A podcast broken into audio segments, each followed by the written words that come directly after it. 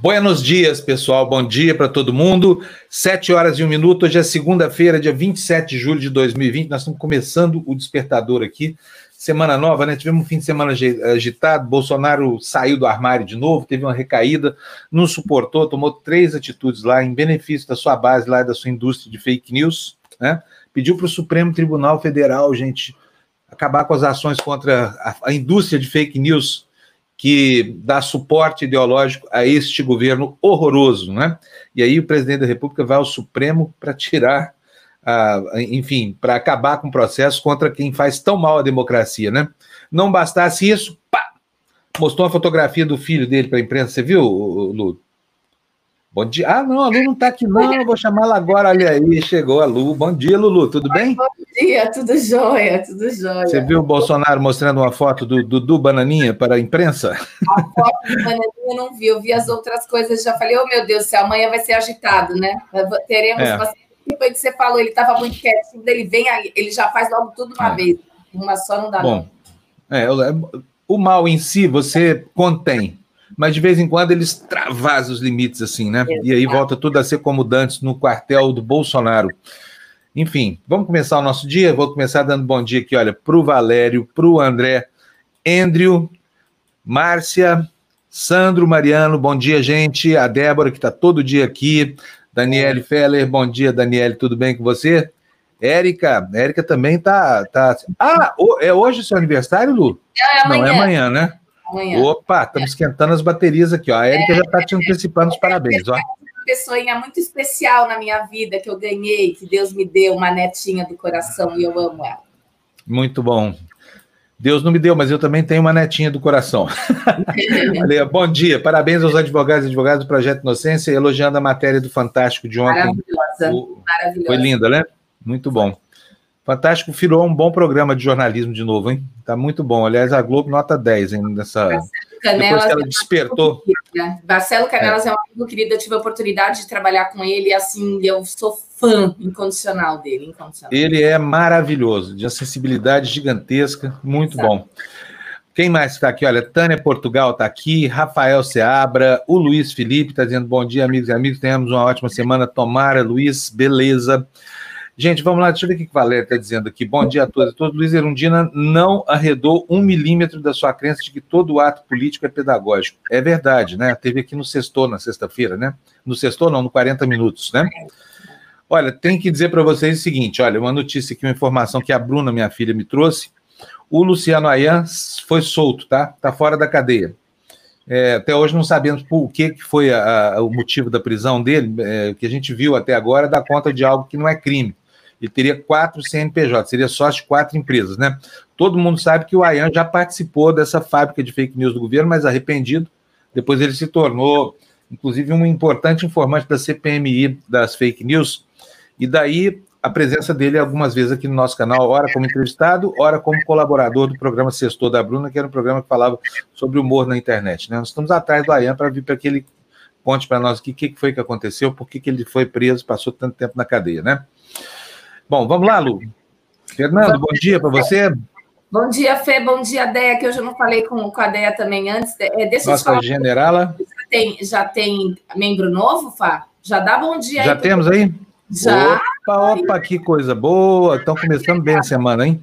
Pois Ainda não é. apareceu aqui para mim. Apareceu agora aqui, ó, Fausto. E Fausto, muito obrigado, bem-vindo, viu? Te agradeço, tomara que você seja muito feliz aqui na nossa comunidade aqui e continue sempre como nosso patrocinador, tá bom? Beleza? Começando bem a segunda-feira.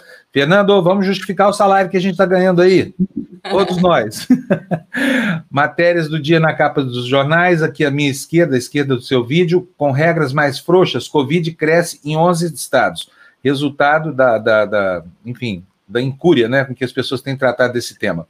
Na Folha de São Paulo, pressão por gastos pode levar a aumento da carga tributária, é a manchete do alto da página. E no Estadão, crise faz Brasil depender cada vez mais do mercado chinês. Sabe por que, que eu gosto da segunda-feira, Lu? Hum. Porque os jornais escolhem temas variados, né? Para quem não é jornalista, eu vou falar qual é o truque. O fim de semana é sempre de uma aridez incrível. Quando o Bolsonaro não apronta alguma coisa, as pessoas vão para casa descansar, o mundo fica quietinho, então a gente tem uma paz relativa. E os editores são obrigados a encontrar assuntos que não estão na agenda do dia a dia para edulcorar as suas páginas principais para que os jornais continuem vendendo.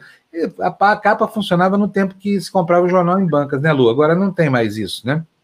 Aqui na banca, perto da minha casa, você compra cigarro, compra revistas, compra revistas velhas, é incrível, livros de sebo, mas jornal quase não tem mais, ninguém compra jornal, né? Papel está acabando, está tá, tá em estado de coma. Bom, vamos lá então para a gente começar a ver as notícias de hoje, gente. Vamos? Cadê? Olha aí, malabarismo para agradar a base. Olha o Bolsonaro mostrando a foto do Dudu aí, ó. Bolsonaro acena a ala ideológica insatisfeita com um novo tom conciliatório. Antes de ler a manchete, Fernando, bota no ponto aí para gente essa história do Bolsonaro com a banana, vai? Bota aí no ponto. Enquanto você faz isso, a Lu vai lendo aqui para gente, tá bom? Vai lá, Lu. Lê aí essa notícia, por favor. A iniciativa mais recente foi o pedido sábado, assinado pelo próprio presidente e pela Advocacia Geral da União, para que o Supremo Tribunal Federal suspenda decisões que tiraram do ar perfis de apoiadores de governos nas, do governo nas redes sociais. A solicitação por meio de uma ação direta de inconstitucionalidade ocorreu um dia após contas de blogueiros, empresários, ativistas e políticos bolsonaristas serem suspensas pelo Twitter e Facebook por decisão do ministro Alexandre de Moraes do STF. Pois é, gente. O presidente vai, ele mobiliza o governo para ir ao Supremo para acabar com um processo que diz respeito ao próprio Supremo, né? Porque afinal de contas as ameaças dessa quadrilha que sustenta ideologicamente o Bolsonaro, elas foram feitas mirando especialmente o Supremo Tribunal Federal. É óbvio que essa fábrica indecente de de, enfim, de mecanismo de, de, de, quebra das reputações, né? Ela, ela funciona contra outros segmentos da sociedade também, contra jornalistas que são alvo preferencial, contra qualquer pessoa que queira romper a espiral do silêncio para fazer uma crítica ao governo Bolsonaro. E vem essa infantaria dele aí atrás, né? Atuando mesmo como um exército de infantaria, né? Despejando bombas e tiros, tudo mais sobre a reputação de quem quer que seja que se interpõe. E aí vai o presidente ao Supremo Tribunal Federal para defender os fabricantes de fake news, de, de, fake news, né? O que que, que que isso significa? Não significa absolutamente nada, porque não é função de presidente da República, muito menos do governo e a, e a justiça para tentar acabar com a ação que, que, que tenta é, combater quadrilhas, que é o caso dessa aí, né? Vamos ver qual foi a repercussão. Tem muita coisa nessa mas eu queria saber primeiro do Fernando, você já botou aí o Bolsonaro mostrando a foto do filho para os jornalistas. Está aí, né? Vamos mostrar, Fernando. Aí, vinha todo pimpão, garboso, olha, pre adredemente preparado, olha lá, a foto do filho na mão dele. Aê, Eduardo! Uhul! Eduardo, meu filho! Vai mostrar de novo aí, ó. Tá vendo só? Mostra mais, Bolsonaro, mostra mais. Mais uma, mais uma. Ah, não mostrou, mas ele fez coraçãozinho assim, ó. É o amor do pai pelo filho, é uma coisa excepcional, né? A natureza sabe o que faz, né? Coloca pais para proteger seus rebentos até da exposição à opinião pública. É Vamos lá. Com o Carlos, né? Assim, eu não sei, mas ele tem, parece que com o Carlos é uma coisa é diferente. Todos, né? É patológica a relação, com certeza. É uma é. relação muito, muito estranha, estranhíssima. Eu estou mostrando aqui os, os comentários que eu já coloquei na tela. Mas tem uma pergunta aqui para você. Ó. A Érica está perguntando se hoje é seu aniversário, se ela está confusa. Eu é respondi tá ela. Eu agora achei um jeito de conseguir interagir com o pessoal do chat, então eu, eu, eu entro no YouTube, silencio para não dar problema e fico falando com eles aqui também, dentro do possível. Eu vou te, eu vou te dar um jeito de você botar para dentro dos comentários isso, tá bom, Lu? Porque ah, fica mais fácil ainda, tá? Tá bom. Ó, a, Cíntia, a Cíntia sempre, às três da manhã, acorda para se preparar para a participação dela daqui a pouco no Despertador. E ela não aguenta, ela fica interagindo aqui, tá vendo só? É, mas dá vontade mesmo. Eu fico aqui, eu falo, ah, daí eu quero falar, mas não quero te atrapalhar, enfim. Aí eu, fico, eu falei, não, agora... vamos botar. Vamos botar você para dentro do, do, da administração do chat aqui, até me ajuda muito. Vamos ver a próxima notícia, gente? Ainda falando sobre essa história de Bolsonaro intercedendo em favor. Ó, relator da rachadinha no STJ negou 97% dos pedidos é, de presos sobre o coronavírus. O que, que significa isso aqui? Alô, Queiroz? Alô, Márcia, vão preparando aí, porque esse conforto pode estar terminando. Né? Essa história de ficar em casa, uma boa, né? Com a quadrilha por perto. Enfim, vamos ver aí a notícia na tela, por favor, Fernando. Relator da rachadinha no STJ negou 97% dos pedidos de preso sobre o coronavírus. Félix Fischer irá analisar a decisão do presidente da corte, que citou risco da Covid ao conceder esta indulgente prisão domiciliar para Fabrício Queiroz. O que, que diz a matéria da Folha de São Paulo aí, Lu? Nos últimos dias de trabalho antes do recesso do Judiciário, o ministro Félix Fischer, relator do caso da rachadinha no Superior Tribunal de Justiça, negou 97 plana pré-recesso, revelou que o ministro rejeitou 133 de 137 pedidos para que detentos pudessem deixar as cadeias e cumprir medidas alternativas durante a crise sanitária. Em agosto, com o retorno das férias, Fischer terá sob a mesa a decisão do presidente do STJ, ministro João Otávio Noronha, que beneficiou o PM aposentado Fabrício Queiroz, ex-assessor do senador Flávio Bolsonaro, do Republicanos.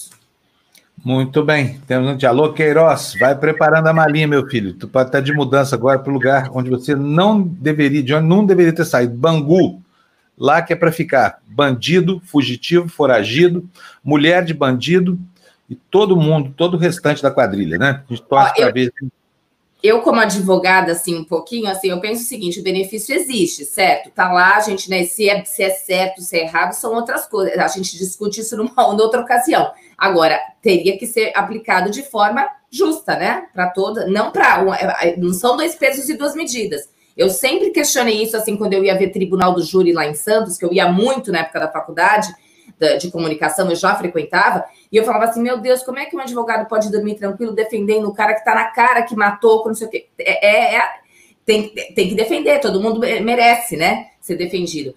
Mas, né? Então, assim, a justiça tem que ter o mesmo. Né? Não é a balança, não é isso, Fábio? Não é a balancinha? Exato, é a balança e a venda, né? Nos olhos da Temes, assim, para não enxergar quem é que está sendo beneficiado ou quem está sendo apenado, né? Exatamente. Olha, tem aqui uma, uma dúvida da Marta. Cadê? Não, não é da Marta, não. A Marta está só desejando uns dias coloridos aqui para gente. É do, do Anderson, do, do Antônio Francisco. Está aqui, ó. Bom dia, Luiz Fábio. Vocês não viram controvérsia entre as pesquisas anteriores e a pesquisa da Paraná, que daria vitória ao Bolsonaro? Sabe o que, que eu acho, Antônio? Eu acho que pesquisas agora são muito antecipadas, mas existe uma tendência que me incomoda muito, né? De as pessoas entenderem, por exemplo, o auxílio emergencial contra o qual o governo lutou tanto, como uma dádiva do Bolsonaro. É o que está acontecendo nas camadas mais suscetíveis a esse tipo de manipulação, né? E, bom, aí tem um segundo dado que eu acho que é importante, que é essa, essa, essa política de usar é, tragédias pessoais, entre aspas, tá? Como combustível dessa máquina política. Vocês se lembram que a eleição de Bolsonaro foi marcada e muito marcada pela história da facada, que até hoje tem muita gente que desconfia que não aconteceu, que foi uma encenação, essa coisa toda, e com razão, não que não tenha acontecido, é que o governo transforma tudo em fato em seu favor, né? Inclusive a, as piores tragédias. Aquela facada foi estranha, sim, mas eu acho que a gente levar ao extremo de achar que não aconteceu, ela talvez tenha acontecido, mas não do jeito que a gente pensa que foi, né? Bom, é, então o governo consegue transformar essas coisas que afetam ao presidente num show. Qualquer coisa. Tossiu, espirrou, esfaqueou, tudo vira trunfo eleitoral, porque o lado que ele representa não tem escrúpulos no uso da informação, tá?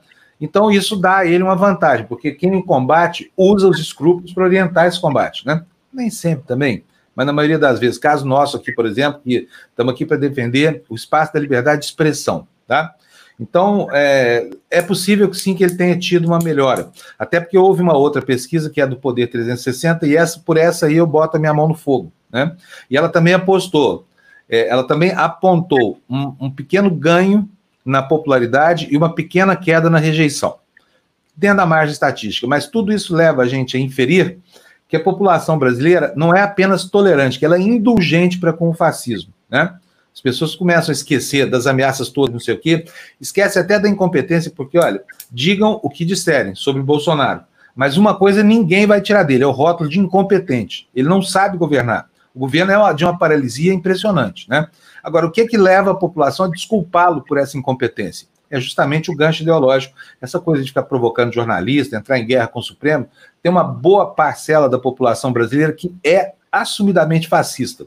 E tem também os equivocados que vão somando essa parcela aí, pensando que, sabe, que Bolsonaro é o, o senhor das benesses, né? Ah, ele me deu seis centão, então o cara é bom pra caramba, adoro ele, vou deixar de rejeitá-lo agora por causa das, dos arroubos dele de tirano, e vou passar a desculpá-lo, porque, afinal de contas, ele é uma alma caridosa. Oh, meu Deus do céu, que tempos difíceis, hein, Lulu? Vamos lá, gente, para mais notícias? Vamos? Fernando, põe na tela para a gente, muito obrigado. Olha aí, ó, como é que ele vai galgando posições? Oposição vê uso político da AGU em ação no Supremo Tribunal Federal. Subprocurador-geral do Ministério Público no TCU também critica o pedido de Bolsonaro para suspender. Cadê, Fernando? Deixa eu ler, homem. Põe notícia aí. Vamos lá, de novo. Subprocurador-geral do Ministério Público do TCU também critica pedido de Bolsonaro para suspender bloqueio de perfis nas redes. Luciana Julião.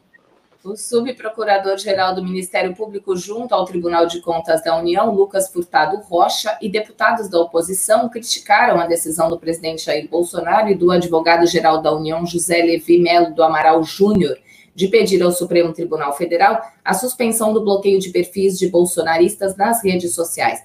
Para eles, a atitude é um desvirtuamento do papel constitucional da AGU o bloqueio dos perfis foi determinado pelo ministro Alexandre de Moraes, relator no STF do inquérito das fake news, que apura notícias falsas, ofensas e ameaças contra autoridades. A medida foi solicitada ainda em maio, quando apoiadores do governo foram alvo de buscas em operação da Polícia Federal e cumprida na sexta-feira passada pelo Twitter e pelo Facebook. Fábio, estava passando avião, no mínimo, né? Sim. Passaram quase dois aqui. Tem, tinha um acabando de passar e outro passou em cima da hora. Teve aqui, um seis da manhã. Teve um dia que eu falei, gente, hoje não teve um avião. Quer dizer, houve. Não, não, é o botão aqui que está sendo pá, assim, preciso, sabe? Certeiro aqui o corte do áudio. De vez em quando eu esqueço o microfone fechado. E aí, Fernando, tem mais notícia para gente? Hoje podemos encerrar o jornal? Hã? Tem mais notícia, tem muito mais notícia ainda. Ação protocolada pela AGU causa estranheza no Supremo Tribunal Federal. Exatamente do que a gente está falando. Para ministros da corte, juristas, contestação da derrubada de perfis bolsonaristas nas redes sociais não é papel do governo. Lu? A ação ajuizada pelo governo contra a retirada do, do ar de perfis de redes sociais causou estranhamento no Supremo Tribunal Federal. Na, na avaliação de ministros, o pedido não poderia ter sido feito por meio da Advocacia Geral da União, porque o tema não é de interesse do governo, e sim do presidente Jair Bolsonaro. A atitude também foi criticada por juristas que veem uso político da estrutura do governo. Para o ex-ministro do Superior Tribunal de Justiça, Gilson Dipp, a medida representa desvirtuamento total do Estado Democrático de Direito. Ele, é, eu não vou ler porque está cortado. Ele avalia que a, que a atribuição da AGU é defender a União e não o presidente da República, tá? É isso que dizia a notícia que eu cortei a última linha, ficou capenga aí, mas está explicado. Então, capenga, achei melhor não ler. Tá, fez muito bem, Lu. Vamos lá então, gente. Ó, tem aqui, ó, Fernando, tem mensagem para você da Débora. O Fernando tá com a corda toda, até o Fábio se perde. é que aqui a gente de vez em quando esquece tanta janela aqui no, no, no, no computador, sabe? Tem uma para essa projeção, que tem as notícias, tem outra para a câmera, tem outra para a imagem que está no ar, então de vez em quando eu me perco aqui. Mas nada muito grave, né, gente? Quem se perde se acha, né? Gostou do meu, do meu trocadilho aí? Quem se perde, Quem se, se, perde, se acha. ai, ai, ai, falta do que fazia na segunda-feira, hein, gente? O povo quer notícia, vamos dar notícia ao povo. Cadê, Fernando? Vamos lá? Tá aí, olha, Bolsonaro libera, é a maneira é, pragmática de, de o governo entender o seu espaço político, né? Uh, vamos lá, Bolsonaro libera recorde de rádios comunitárias. Isso aqui me lembra o governo Sarney, hein? Depois eu explico por quê. O é, governo enviou ao Congresso autorizações para o funcionamento de 440 estações. Canais têm influência política, embora a legislação proíba vínculo com partidos. Lu, qual é a notícia? Por favor o presidente Jair Bolsonaro bateu o recorde de liberações de rádios comunitárias nesta década. Entre março e abril, ele enviou ao Congresso autorizações para o funcionamento de 440 estações comunitárias nos rincões e periferias do país. Parte delas, renovação de emissoras que já estão no ar. A quantidade supera as 302 outorgas do governo Dilma Rousseff em 2013. Muitos dos canais liberados pelo atual governo têm indícios de atividades políticas. O Estadão identificou entre os representantes formais dessas rádios pessoas que são ou foram filiadas a partidos e já concorreram ou se elegeram para cargos de vereador e prefeito por legendas do Centrão, como republicanos, progressistas, PSD e PL. Há também dirigentes dessas rádios em siglas menores, entre as quais o PSC, o PROS e o Patriota. Alô, Fábio? Cadê? E eu, aviãozinho passando de novo. É. Quero dar um beijão na minha amiga Rose Rossini, que está aqui, olha, hoje acompanhando a gente. Primeiro dia, hein, Rogine? A Rose é lá de São José do Rio Preto. Um beijão, Rose, saudade de você, tá? Fique à vontade. Você precisa ver essa, essa. Ela é atriz, precisa ver essa, essa garota dançando. É, um dia eu vou mostrar para você, se ela me autorizar, tá bom? É lindo. Bom, vamos ver aqui quem mais está escrevendo. Tomara que sirva para o Brasil esse trocadilho do Fábio, o negócio do se acha, né? Tomara, né? Gente, vamos lá, olha, notícia na tela para gente. Olga está dizendo aí, não me conformo do povo acreditar no Bolsonaro e crescer na pesquisa. Nem eu, viu, Olga? né? As pessoas têm um, uma maneira de olhar o governo Bolsonaro que é muito interessante, sabe? Assim, chama efeito de paralaxe política, né? Você olha uma coisa e enxerga outra. Já viu quando a gente vê algo no fundo da piscina assim, que na verdade ele parece que está ali, mas está para cá? É o governo Bolsonaro, em matéria de competência e de, de, de, digamos assim, de acolhimento ideológico, né? Kleber, está falando aí, Bolsonaro falava tanto de aparelhamento do Estado feito pelo PT, mas agora usa a AGU, Ministério da Justiça, PF. Vou dizer mais, hein, que a gente acabou de ler a notícia aí das rádios comunitárias, né? Vocês se lembram que o governo Sarney, o governo Sarney foi eleito com uma Constituição e terminou com, com, com outra Constituição. É, é, desculpa, terminou com um regime e, ter, e, começou com um regime e terminou com outro regime, né? E, e nessa troca de regime, ele em tese, perdeu um ano, porque o mandato seria de seis anos. Ele negociou para baixar para cinco anos, e o último ano dele foi uma tragédia completa do ponto de vista administrativo. Ele estava completamente desmotivado, não queria nem saber de ir para o Palácio do Planalto, estava completamente exausto, né? E o país exausto dele também. Então, o que, que fez o Sarney para negociar esse último ano de governo? Distribuiu concessão de rádio para a nata do lixo da política brasileira, o que transformou o nosso sistema de radiocomunicação, de telecomunicações, em, em, em párea, né? Porque virou um sistema de propaganda de políticos da, da, que apoiavam o governo federal. Agora, Bolsonaro faz o mesmo com o que lhe resta na mão, distribuindo concessões de rádios comunitárias, né? Põe na tela para a gente, por favor, a próxima notícia, Fernando. Vamos nessa? Olha aqui, ó. Comentário aqui do Marcos Gonçalves, ó. Está dizendo o seguinte: rádios retransmissores do bolsonarismo. Exatamente. Exatamente isso. E a Roseli, Mineirinha. Bom dia, Roseli. Está dizendo para a gente que não acredita nessas pesquisas. Pesquisa também, ainda que a gente não. Quando a gente. É bom, porque a, a gente mantém uma relação meio esquizofrênica com esse negócio de pesquisa, né? Esquizofrenia que os políticos têm, mas muito acirrada, muito exacerbada. Porque quando a, a, pesquisa é boa para o político, o político comemora. Quando ela é ruim, ele desconhece. Não, não acredito em pesquisa, pesquisa não é comigo, inventa outra aí. A gente gosta de alguns resultados que, que caminham na, na direção do que a gente está pensando e não gosta dos outros. Eu acredito nas pesquisas. Não acho que elas estão certas, sempre, né?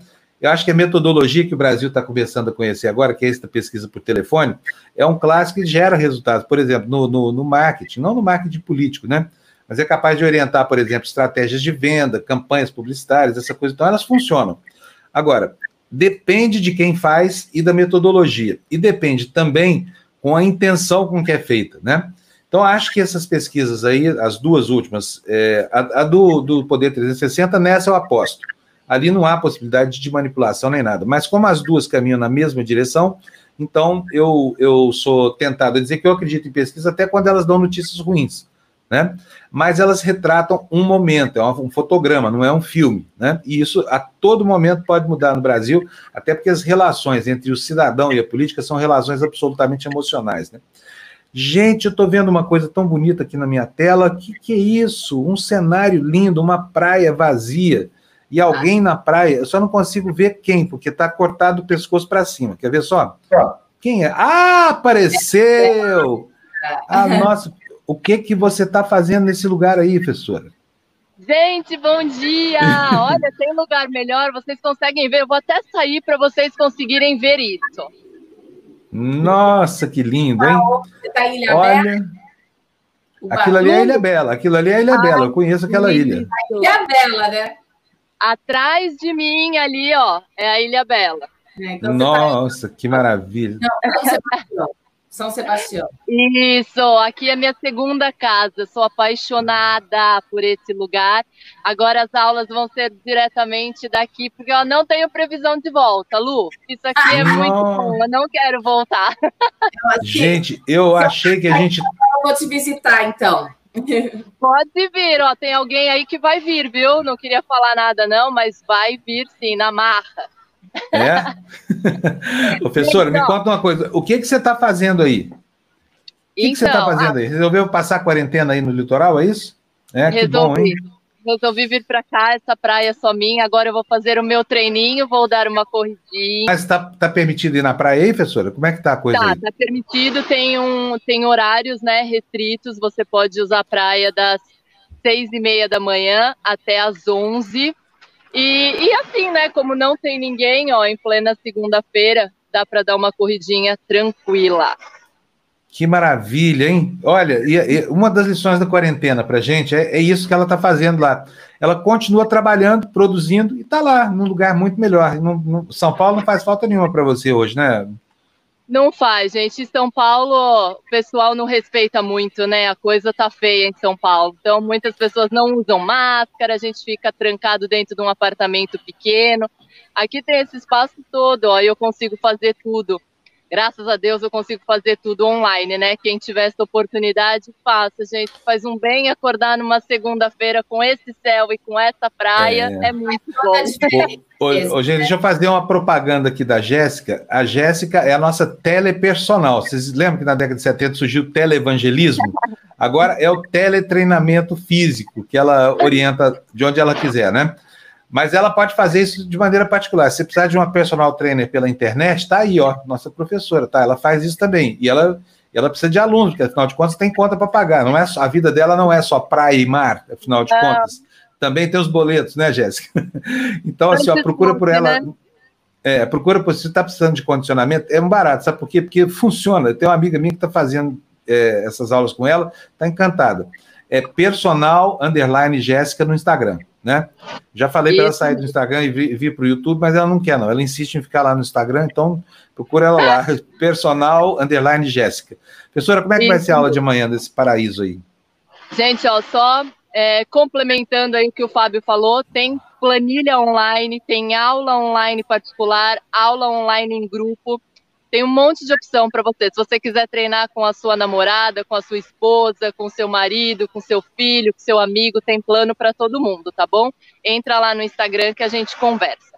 É, a aula de amanhã, gente, membros superiores, como a Lu ali já está cansada de saber, né? Então amanhã, seis e meia super tranquila, porque amanhã, se eu não fizer a tua aula às seis e meia, vai, vai, porque amanhã é dia da minha festa online, né? Então eu preciso fazer tudo para sair correndo e preparar os instrumentos e a transmissão da noite. Então amanhã eu vou fazer com você. Tá prometido? Eba! Olha, tem Muito uma perguntinha bem. aqui para você. Ó. A Tereza está perguntando o seguinte: qual é a praia? Que praia é essa aí? Eu tenho, posso Tereza. dar um palpite? Adivinha, é, se, se alguém descobre... Eu tenho quase certeza, pela posição da ilha, essa praia deve ser Guaicá. Não é isso? Hã? Hã? Isso mesmo, Sabendo. parabéns. Tá essa, praia, essa praia é linda, uma vez eu quase morri afogado aí. Depois eu conto, tá? Ó, um beijo para você então, professora, obrigado, viu? O que, que precisa para aula amanhã? Nada? Então, gente, ó, não, deixem aí sempre separado, se vocês conseguirem, deixa o kitzinho ginástica. Lembrem de mim, fala é o kit Jéssica. Duas garrafas PETs do mesmo tamanho, você determina é a força que você quer fazer. Tem garrafinhas de 300 ml e garrafinhas de 10 quilos. Então, o que você tiver disposto a treinar, guarda suas garrafinhas, não joguem fora. Então, separa amanhã para nossa aula duas garrafas PETs e o nosso cabo de vassoura, tá bom? André, um beijo, Valder, um beijo, Débora, um beijo, pessoal que os meus madrugadores, eles têm até apelidos agora, meus madrugadores. Muito bom falando que pensou na mesma praia que o Fábio. Meu marido foi correr, que aqui também tá liberado, né? Enfim, ele foi agora, ele, ele tá ouvindo o despertador, ele tá correndo, andando, de, ouvindo o despertador. Ele falou que pensou ju, junto com você, Fá. Pois é, é isso aí. Essa praia é muito legal, é muito legal mesmo, vou, é linda. Eu vou, eu vou correr escutando vocês também, hein? Vou ficar antenada aqui nas notícias. E amanhã, então, a gente se fala seis e meia. Gente, entra lá. Se você não conseguir fazer na hora, faz igual a Lu de vez em quando. Treina mais tarde, mas entra para me dar um bom dia. Divulgue para os seus amigos e vem treinar com a gente aqui na TV Democracia, tá bom? Beijo para vocês dois. Um beijo, professora. Bom dia para você. Não toma muito sol, não. Vai pela sombra. Olha, essa medida, aliás, fazer um comentário, que boa essa, essa medida de contenção do prefeito. Eu acho o seguinte: se já abriu restaurante, boteco, essa coisa toda, e o pessoal tava, porque tá. Aliás, tem, espera aí, professor, eu quero te mostrar isso aqui. Numa tá. praia, a possibilidade de você contaminar, se contaminar com coronavírus é muito pequena, porque afinal de contas você tem toda uma massa de ar isolando. Se não ficar junto, fizer muvuca, tá tudo certo. O que eu não me conformo é de manterem praias fechadas e bares abertos. É. Olha só, esse fim de semana fui dar minha voltinha de bike, né? E aí passei no Pirajá, que é, que é um bar famoso aqui na, na, no Alto Pinheiro de São Paulo, assim de gente lá, ó, sem máscara, sem nada, entendeu? A gente entrou para dar uma olhadinha lá. Fiquei muito triste de ver aquilo, porque parece que a pandemia acabou, né? E nós temos o recrudescimento da pandemia, tá, tá voltando, porque as pessoas vão se contaminando umas às outras. Não adianta pensar que passou o problema, não passou. A respeito disso, está aí o comentário do Sandro na tela. Região Nordeste, os casos de coronavírus estão caindo estabilizados em todos os estados boa parte deles teve a, a, o regime de, de, de, de, distanciamento social orientado por um comitê de cientistas brilhantes. A, a exemplo, por exemplo, Miguel Nicoleles. Isso está fazendo diferença agora nesses, nesses dados aí, sabe? E os governadores que não são tão desmiolados quanto o presidente da República aplicaram medidas de contenção que estão surtindo efeito. Aí gera esse efeito aqui. Agora, vou mostrar para vocês, Fernando, põe no ponto aí o vídeo que a Bruna fez vendo aqui a pracinha do pôr do sol em São Paulo. Pracinha do pôr do sol em São Paulo, para quem não conhece, é uma, é uma praça numa, numa descida que você consegue enxergar o oeste. O pôr do sol é lindo. De lá você enxerga o campus da USP, essa coisa toda, realmente é lindo. Então o pessoal vai para lá durante as tardes. Como estava gerando aglomeração, a prefeitura botou um tapume lá, né? Fernando, cadê o, o vídeo? Põe na tela aí para gente ver. A Bruna passou lá pela pracinha do pôr do sol e ah, não, tá aqui comigo o vídeo. Olha, eu vou ter que dividir a tela aqui com vocês. É, dois segundinhos aqui para mim, porque vai dar um, um, pequeno trabalho, porque eu quero mostrar isso aqui para vocês. Olha só, a falta de juízo, o que que leva as pessoas... Espera aí, para, meu filho, tá tocando só para mim aqui, não adianta nada. Vou dividir a tela aqui com vocês. Cadê essa operação que demora uns, uns segundinhos, mas vale a pena a gente a gente ver é, essa como é que a população paulistana está tratando aqui a, a pandemia. Quer ver só? Guia do Chrome, cadê? WhatsApp está aqui, compartilhar. Vou aqui, olha, botar na tela grande. Pessoal, fala se está enrolando vocês, estou sim. Estão tá, vendo aí? Vamos lá.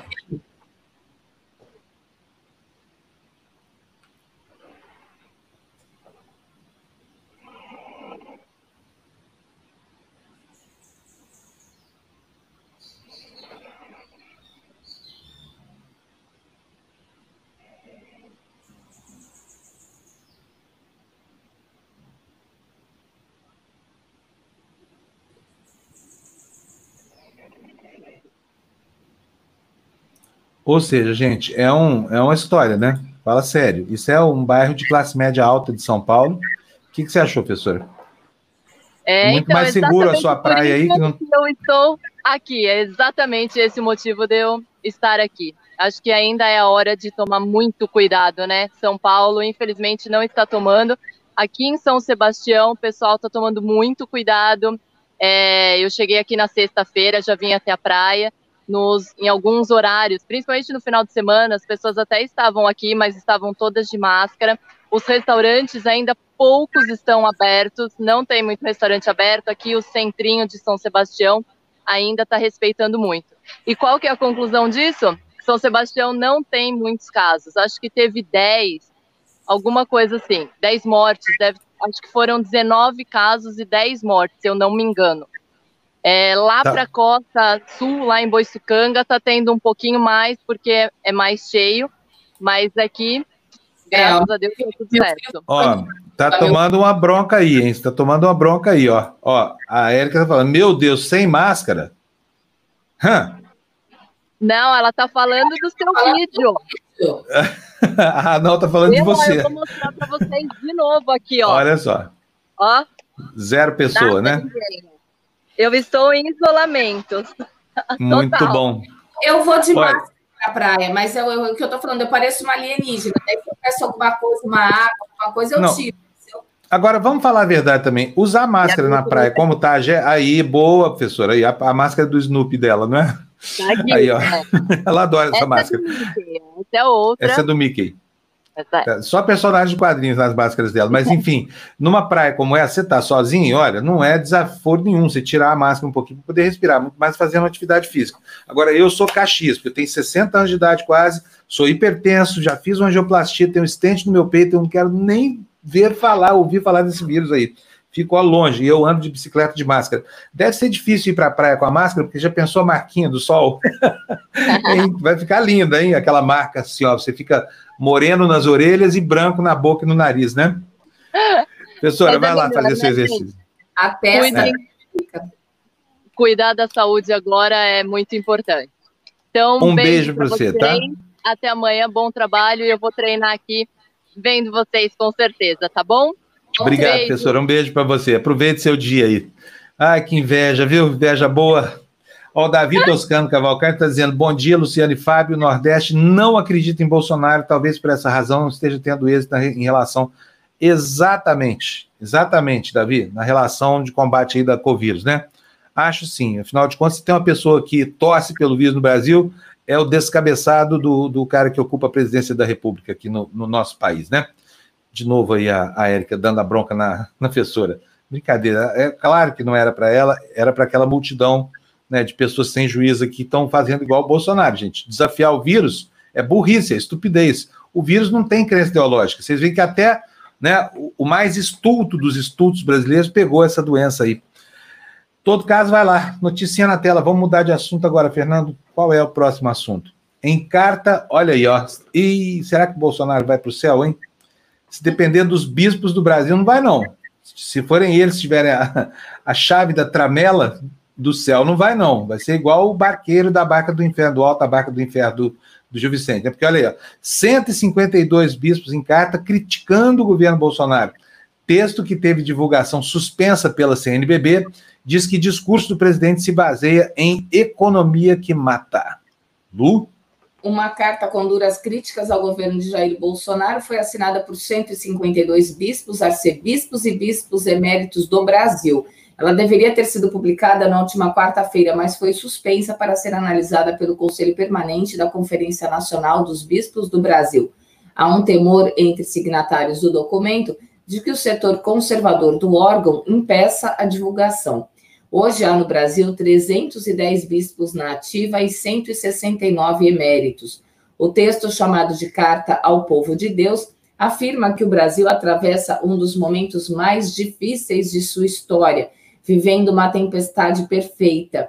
Ela combinaria uma crise sem precedentes na saúde e um avassalador colapso na economia, com atenção sobre fundamentos da República provocada em grande medida pelo presidente da República, Jair Bolsonaro, e outros setores da sociedade, resultando numa profunda crise política e de governança. Fábio, Falar, né? Fábio, Fábio, Fábio, Fábio. Eu? Eu? Estão me ouvindo? Agora, é. Bom, vamos lá para as críticas aqui. Ana Paula está dizendo: Fábio, o Ministério da Saúde interrompeu a maior pesquisa epidemiológica sobre Covid-19 que estava em andamento no Brasil, conduzida por pesquisadores da UFPEL. Saiu no UOL ontem, eu, eu vi a notícia, também fiquei indignado, viu? Como é que pode uma coisa dessas, né? Assim, mas o, o, o, o patamar da aversão à ciência e à educação nesse governo é algo inexplicável. Só se consegue entender isso pela cabeça de um homem abjeto como esse tal Olavo de Carvalho, né, o comandante dessa tropa de malucos aí que, que tomou conta do Brasil. Então tem que enxergar o problema pela ótica dele. Infelizmente, a ótica dele é uma ótica contra a vida, é uma ótica contra o iluminismo, é uma ótica contra o bom senso. Estamos na mão de malucos, esperar o tempo passar e tentar votar da melhor maneira possível na próxima, para impedir que eles continuem aí tomando conta do manicômio em que nós nos transformamos graças a eles, né? O Luiz Paulo, bom dia, Luiz, tá tudo bem aí com vocês em Curitiba? Não tá, não. O Luiz está muito preocupado. De vez em quando eu falo aqui com ele pelo WhatsApp, pelo telefone, e ele sempre manifestando a mesma preocupação, né? Infelizmente, Curitiba e o estado do Paraná recebem o impacto do governador e do prefeito. Olha, eu vou falar, pior do que Curitiba, eu acho que em matéria de administração, só o Rio de Janeiro, viu? Lá que está a Santíssima Trindade do Mal, né? Bolsonaro, Crivella e Witzel. Vocês aí no Paraná ainda têm sorte um pouquinho. Mas vamos lá, se avolumam os casos, leitos de UTI esgotados, falta de consciência da cidade modelo. O que me incomoda mesmo aí em Curitiba, Luiz, sabe o que, que é? É porque ele é um laboratório de marketing do Brasil, né? Não é à toa que Curitiba é a cidade que testa todo lançamento de produto, todo lançamento de campanha. Porque o que funciona lá acaba funcionando pelo Brasil inteiro. E é triste o quadro político em Curitiba, hein? Como é que pode os paranaenses são tão bem educados, escolaridade tão alta, renda per capita? Curitiba é considerada a cidade mais perfeita do Brasil para se viver. Tirando o clima, né, gente? Também nem tudo é tão perfeito assim, porque o, clima de Curitiba é igual ao Bolsonaro, é mercurial, você nunca consegue saber o que, que vai acontecer. Mas tirando o clima, Curitiba é maravilhosa. É uma cidade onde tudo funciona, população muito bem instruída. Aí dá isso. A gente vê, o Paraná hoje é um dos estados mais retrógrados e reacionários do país, né? Uma pena. Tomara que esse laboratório tenha encerrado as suas atividades com relação ao futuro do Brasil, sabe? E nos permita enxergar algo melhor do que essa praga chamada bolsonarismo no nosso horizonte. Vamos lá, Fernando, notícia na tela para a gente, por favor. Onde é que está? Manchete está aí. Olha aí, ó. Grupo cria bancada do livro. Olha que coisa boa para disputar a eleição no Rio de Janeiro. Professores e artistas lançam candidatura no Cidadania com mote anti-crivela. Lê para gente essa notícia alvissareira aí, Lu, por favor. Se existe a bancada da bala, a bancada da Bíblia e a bancada do boi, por que não criar uma bancada do livro? Assim pensaram oito artistas, professores, ativistas e produtores culturais que decidiram se juntar e concorrer a uma vaga na Câmara Municipal do Rio de Janeiro. Começou quando o prefeito carioca Marcelo Crivella, que é do Republicanos, mandou censurar os gibis Vingadores, a Cruzada das Crianças, expostos na Bienal do Livro do ano passado. O ato gerou o efeito contrário e fez viralizar o desenho dos dois rapazes se beijando. Também motivou o grupo, que é composto de profissionais de diversas áreas, a se reunir para debater o assunto que os fazia convergir. O livro. Começaram então as rodas de conversa sobre a prática de ler e sobre a democratização da leitura. Que legal, hein? Isso é muito legal. Olha aqui, ó, uma notícia excelente. O André uh, Lages Ramos, lá de Uberaba, vizinha da minha Uberlândia, né? Está dizendo aqui, ó, aqui em Uberaba nós estamos conscientes, bares e academias fechados até hoje, todos de máscara. Pois olha, parabéns para vocês, tá? Enquanto isso, Uberlândia tá lá aquela desgraceira, né? Cada dia os números mais. Agora, nesses dias, nos últimos, não sei, mas Uberlândia está em todas as estatísticas vermelhas, aquele negócio, perigo, não vem aqui. E eu morro de preocupação que estão lá. Minha irmã minha, minha mãe, aliás, e meu irmão, né, enfrentando esse negócio aí, a gente torcendo que eles mantenham a condição de, de, de, isolamento, né? Tem mais um comentário aqui que eu gostaria de. Ah, aqui, ó, tá aqui, ó. O, o, o Anderson Kozama tá dizendo: Covas em São Paulo, preocupado com pesquisas, liberou os bares. Sim, eu acho uma atitude covarde do prefeito, do governador e do presidente da República. Acho que nós estamos mal servidos de políticos aqui em São Paulo também, em relação. A despeito de achar que o, que o Bruno Covas está fazendo uma gestão razoável na prefeitura, sabe?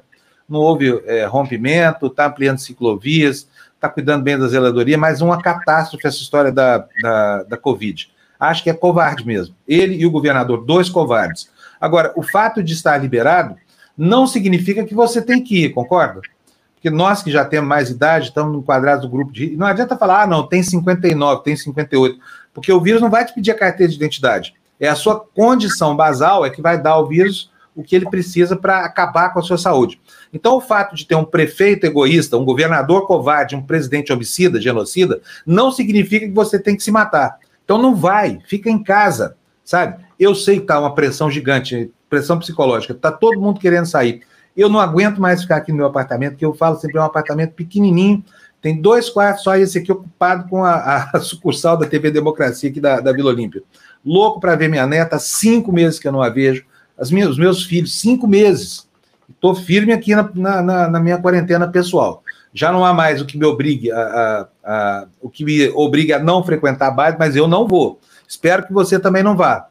Espero que você preze pela sua saúde e vai ser assim por muito tempo. Só vai acabar esse negócio quando vier a vacina. Então vamos nos preparar psicologicamente, porque é, é, é, é duro enfrentar o isolamento? É, mas é necessário, tá? A menos que a gente se disponha a deixar o desconforto, o isolamento e entrar para as estatísticas que a gente está vendo que não são nada boas, né, Lu? E as mães que eu tenho conversado também, Fábio, nenhuma se sente segura para o filho voltar para a escola, sabe? Assim, é, é, bem complicado. A gente, a criança, criança brinca, criança gosta de abraçar, e depois tem o vô em casa, né? Tem a, muita, a gente sabe que muitas famílias acabam morando, né, com, com pai e mãe, até por conta de perder emprego, né? Quanta gente já não perdeu emprego e foi para casa do voltou do pai e da mãe. Então, assim, é muito complicado, é muito complicado é. mesmo. Olha, tem notícia aqui. Érica está nos dando aqui breaking news: PF na casa do governador do Piauí. O que, que será que está fazendo lá? Será que foram tomar um café lá? Oi, Lu. André já está checando, já tinha visto esse comentário. É, André já está na, André já tá na parada aí, agora mesmo a gente fica sabendo o que está acontecendo aí, tá bom? Então, enquanto, enquanto a Andréia não vem, vamos, vamos continuar com o noticiário. Obrigado, viu, Érica? A gente já vai checar aqui a, a, a, a informação, saber o que, que é, tá bom? Obrigadíssimo. Fábio, o Rogério Matias colocou aqui, é uma coisa que eu já falei aqui no Jornal Democracia, quem acompanha a gente sabe, as pessoas não sei, eu aqui sou tida como louca, como aqui não cumprimenta ninguém, como não sei o quê, né, antissocial, prefiro que me vejam assim, porque quem me conhece sabe como é que eu sou, quem não me conhece também não tem problema.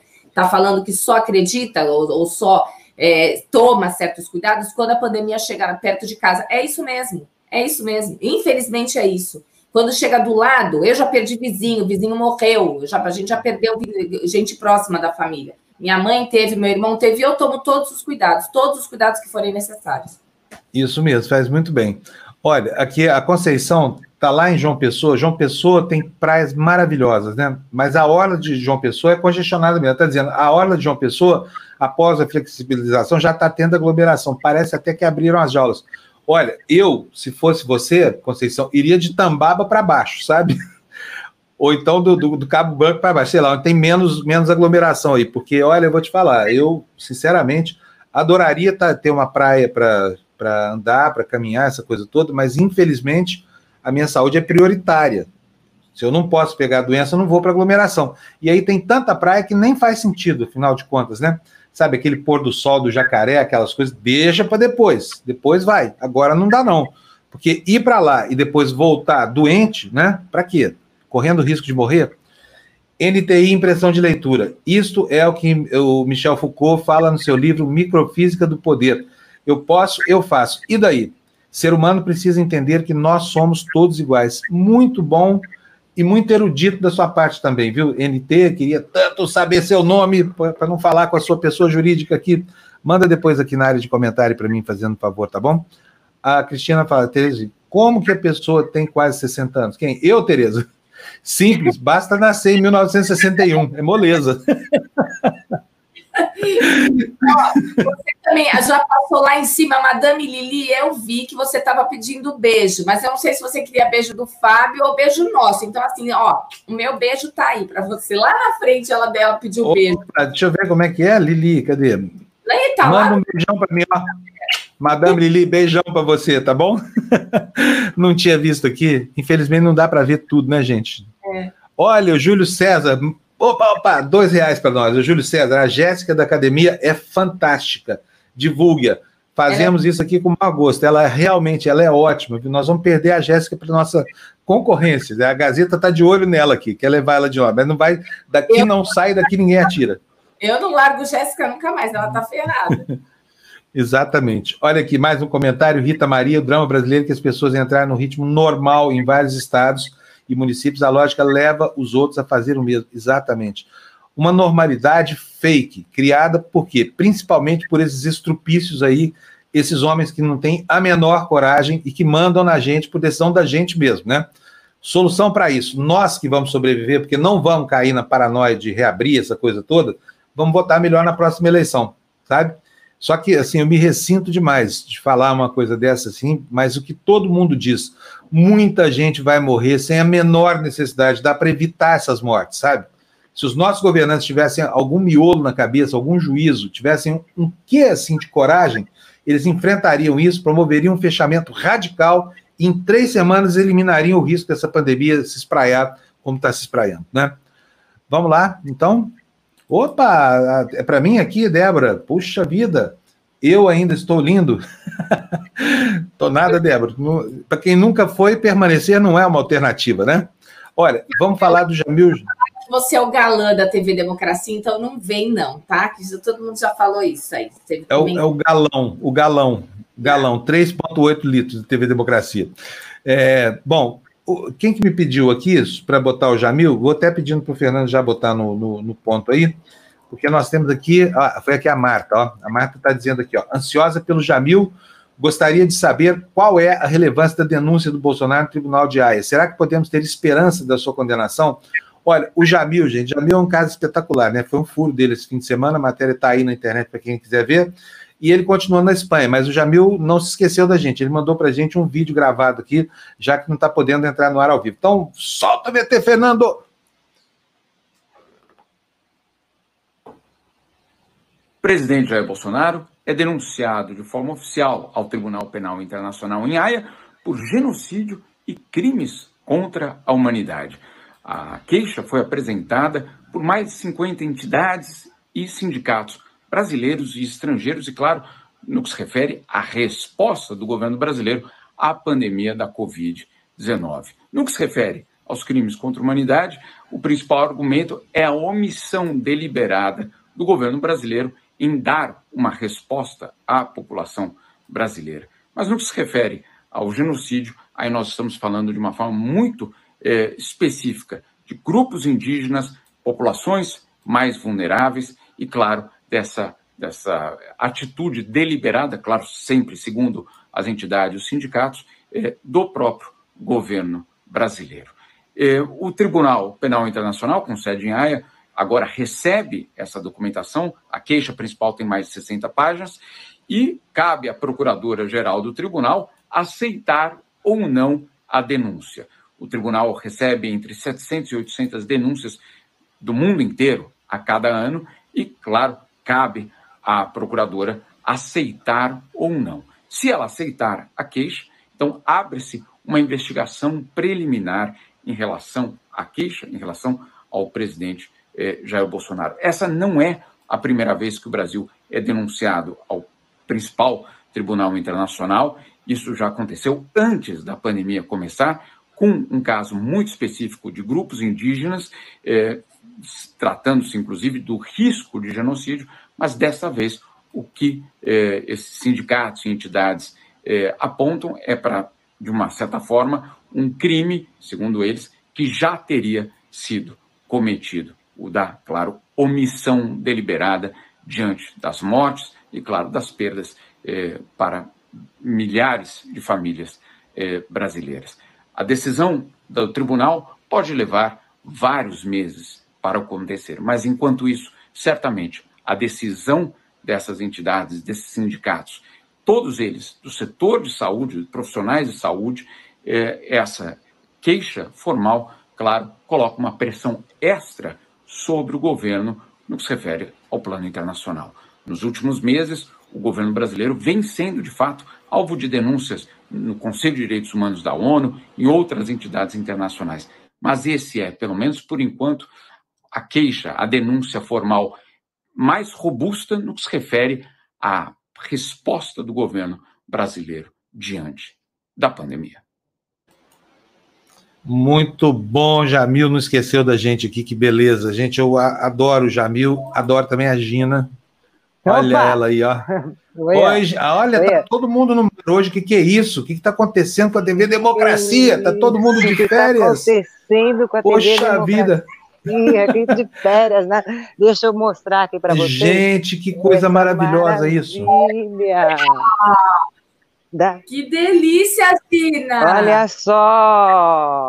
Olha Dá para ver, gente, que eu não estou vendo. Dá para ver? Dá para ver muito bem. Estamos vendo ali a cúpula do Vaticano, é isso? Lá no fundinho? Imagina a cúpula de que Brunelleschi. É Brunelleschi, um grande, fabuloso arquiteto que, pro, que projetou essa cúpula em 1400 e pouquinho, e, aliás, essa cúpula foi uma das grandes obras da arquitetura da história da arte do mundo mesmo, porque projetar uma, uma coisa dessa dimensão não foi fácil. E tem duas camadas nessa cúpula, ele entendeu o equilíbrio super delicado para aquilo tudo, e foi essa cúpula que, inclusive, inspirou outras tantas e tal. Bom, estamos aqui no berço. Você está em Florença, então? Você está em Florença? Estou, estou em é Florença, então ah, estamos aqui no berço do Renascimento. Eu já fui né? nessa cúpula, ela é tão apertadinha. Já foi lá, Gina, fazer uma visita ah, a ela, é, não? É, é, já, ela é, é minúscula mesmo, não sei quantos degraus. É, é punk, né? É, é punk mesmo. É punk e a subida, mesmo. gostou da subida, não? Nossa Senhora! é isso aí, fuma, vai, fuma, Gina. Não é? Não é? Não, eu até fôlego dei, mas. Aquela que você está fazendo em, em Firenze? Não, tá eu vim aqui para um trabalho, e, e, aliás, eu, o trabalho compreende também uma série de, de, de projetos que eles estão fazendo para o desenvolvimento da Toscana, né? Esses projetos são, eles encontram investimentos, por exemplo, como o Invest in Toscany, Invest in Toscany, é, ela, eles selecionam alguns projetos para captação de recursos, inclusive. E esse daqui, esse é um, vocês terem ideia, esse daqui é um hotel para estudantes, mas não é exatamente assim. Isso se transformou num centro, é super revolucionário, porque se transformou também num centro de, é, de encontros, de escritórios, de funciona seja como hotel, seja como lugar para convenções, uma série de coisas que, que podem ser feitas aqui. Por exemplo, o hotel tem o quê? 390 quartos, mas funciona muito mais como isso principalmente para jovens, mas isso não exclui também a participação de pessoas que queiram que queiram tipo alugar um espaço, é possível. É super moderno, é um prédio de 1800 mais ou menos, mas é um espaço super moderno, transformado mesmo com toda a tecnologia, uma cidade dentro da cidade. Né, que se encontra desde. De, se encontra tudo aqui dentro, num único prédio, e é um, é um projeto bem interessante esse do, do Student Hotel. E sabe que não é caro, não, viu, gente? Eu fiquei de boca aberta que não é caro. Para você alugar um espaço aqui, são 90 euros por semana, que você tem escritório, você tem encontro, você tem tudo. 90 euros por semana, são o quê? 500 reais por semana. Não é caro, né? Ô, ô Gina, tô achando que nós vamos mudar a sede da TV Democracia para isso, só isso, 90 euros por semana? 9 vezes 654, 540 é. vezes. É, é mais barato que o aluguel no Brasil aqui. Muito não é? Não é? Aí você tem direito ao espaço. Tá, e tem direito a usar a estrutura, piscina, academia, tem direito a usar a estrutura. É, é muito bom, hein? Olha, eu vou te falar, fiquei animado com isso aí. Hein? Se for dependendo é. só de custo, nós já estamos na Toscana. Pois é, Sem falar do vinho, a conta vai ser muito oh, mais baixa. Amanhã a gente fala do vinho, né? Ah, depois, depois que eu experimentar hoje. Mas para vocês terem ideia também, uma outra coisa que eu achei interessante, que todos os projetos são voltados, obviamente, a, ao desenvolvimento sustentável e tudo mais. Por exemplo, nos banheiros, eles instalaram, são 394, porque o, o prédio é grande. É, eles instalaram é, um, um, contador de, de água a, mas é digital. Então você vai, tá tomando o teu banho, você está vendo ali quanto de água você está gastando, justamente para sabe, para dar sacudir a consciência e para você tomar realmente, literalmente, voltando, consciência de, de, da água do planeta, né? Então, aquele sujeito que fica assim duas horas debaixo do chuveiro, tá ali, tá vendo, tá vendo, tá vendo, tá vendo. Né? Tá vendo o urso polar lá que tá. Quanto mais o banho dele demora, mais o urso polar fica sem, sem o, o, o gelinho dele, né? Então, então, são coisas assim bem, bem legais assim desses, dessas coisas alternativas. Tu, todos os materiais escolhidos são ecologicamente corretos, são essas estruturas de vanguarda. Além disso, a Toscana também, gente, para vocês terem ideia, ela tem é, na Toscana, né, a região é, mais de 80 universidades. Quer dizer, mantém a sua tradição de cidade berço da cultura, né? Firenze e a Toscana em geral. Mas universidades, seja da China, da Austrália, Estados Unidos, Alemanha, várias do mundo inteiro aqui, 80. Quer dizer, é uma coisa é, é uma realidade que às vezes a gente só conhece assim aquele aspecto turístico da cidade, que é maravilhoso, por favor mas não acaba não, não, não conhecendo mesmo esses outros aspectos de, é, de, dessa realidade cultural mesmo, que é um fermento cultural ainda aqui na Itália, né? Então, e já que a gente está falando de cultura, do berço do Renascimento, né, que os fiorentinos, fiorentinos né, chamam de rula, rula da cultura. Rula, rula. Rula, Ui, rula. que nominho, hein? Não, Rula por quê? É rula, Na verdade é, é cula, né? É cula, é C-U-L-L-A. Cula, cula quer dizer cula. o quê? Berço. Cula. Mas o, o, o toscano, o, e rula, o C dele... rula quer dizer é, o quê? Rula? Rula porque eles falam o C, então é rola. É rola. É rola ou rula? É rula da cultura. Rula da cultura. Então é o berço da cultura, né? Mas o nome parece outro significado para a gente, mas não é não. Então... Cabeça então, um pouquinho suja, hein, Gina? Imagina, eu falei em italiano. Rula é, é berço da cultura. Rula pela cultura. Cultura, cultura, rula da cultura. Então, aí já que a gente está assim, é o berço do Renascimento, então por que, que a gente não fala da Grécia, né? Porque o Renascimento, a gente sabe que foi depois daquele período obscuro, medieval, que o mundo começou a procurar, principalmente as artes, novos conhecimentos, né? A, a abertura aos novos conhecimentos. E na arte, o que, que fez a arte? A arte voltou para os valores clássicos gregos antigos, aquela estética maravilhosa que todo mundo conhece também, daquelas estátuas magníficas do Michelangelo Buonarroti, então a gente vai lembrar da Grécia. Então vamos começar, por, por favor. Ah, eu, eu coloquei um filminho ali, eh, gente, antes para você. Gente, que delícia, a Gina. Ela não esquece da gente, olha, sempre capricha na, na, na seleção do material dela lá, quarta cedo de manhã. Agora, o que aconteceu com a Gina, que de repente congelou aí? Gina, cadê tu? Se perdeu numa piscina da Toscana, cadê? passar o vídeo, né? Videozinho. É, mas ela Será saiu. Que... Vamos fazer o seguinte: vamos esperar ela reconectar, porque ela certamente vai reconectar já e a gente volta com ela, tá bom? Enquanto a Gina não volta, é... cadê os comentários aqui que eu queria responder? Ah, tem alguém aqui, deixa eu ver aqui, doação, tá aqui, olha, o, o, o Dionísio está aqui perguntando para a gente como contribuir com a TV Democracia. Gosto muito das transmissões, só enquanto doação como membro, prefiro única. Então, Dionísio, deixa eu te dar uma dica aqui. Olha, eu vou, vou botar aqui na, na, na, na nossa página da, da, TV Democracia, porque nós temos uma página no nosso website inteirinha para é, orientar essas doações. Vocês sabem que doação para nós é algo muito importante, né? Porque nós estamos. Deixa eu dividir essa página aqui com vocês também. Aquela operação que sempre demora um cadinho porque demora para entrar, mas vai lá, olha, uh, Home TV, portal, portal da TV Democracia. Olha aqui, ó. Esse aqui é o nosso site, tá?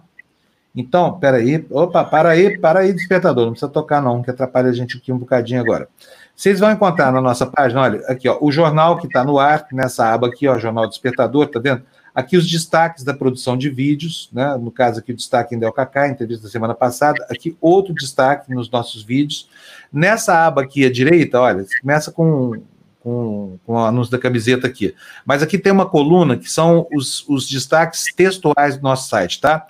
Às vezes eles não estão amparados por vídeos, porque nós fazemos também jornalismo textual aqui, não é só um site de vídeos de jornalismo, né? E para doar, olha só, aqui em cima tem aqui, ó, apoie, tá vendo só? Nessa aba aqui, ó, apoie. Se você quiser fazer uma doação, tá aqui, ó. Tem boleto, PagSeguro, tem, cadê mais? Vamos lá.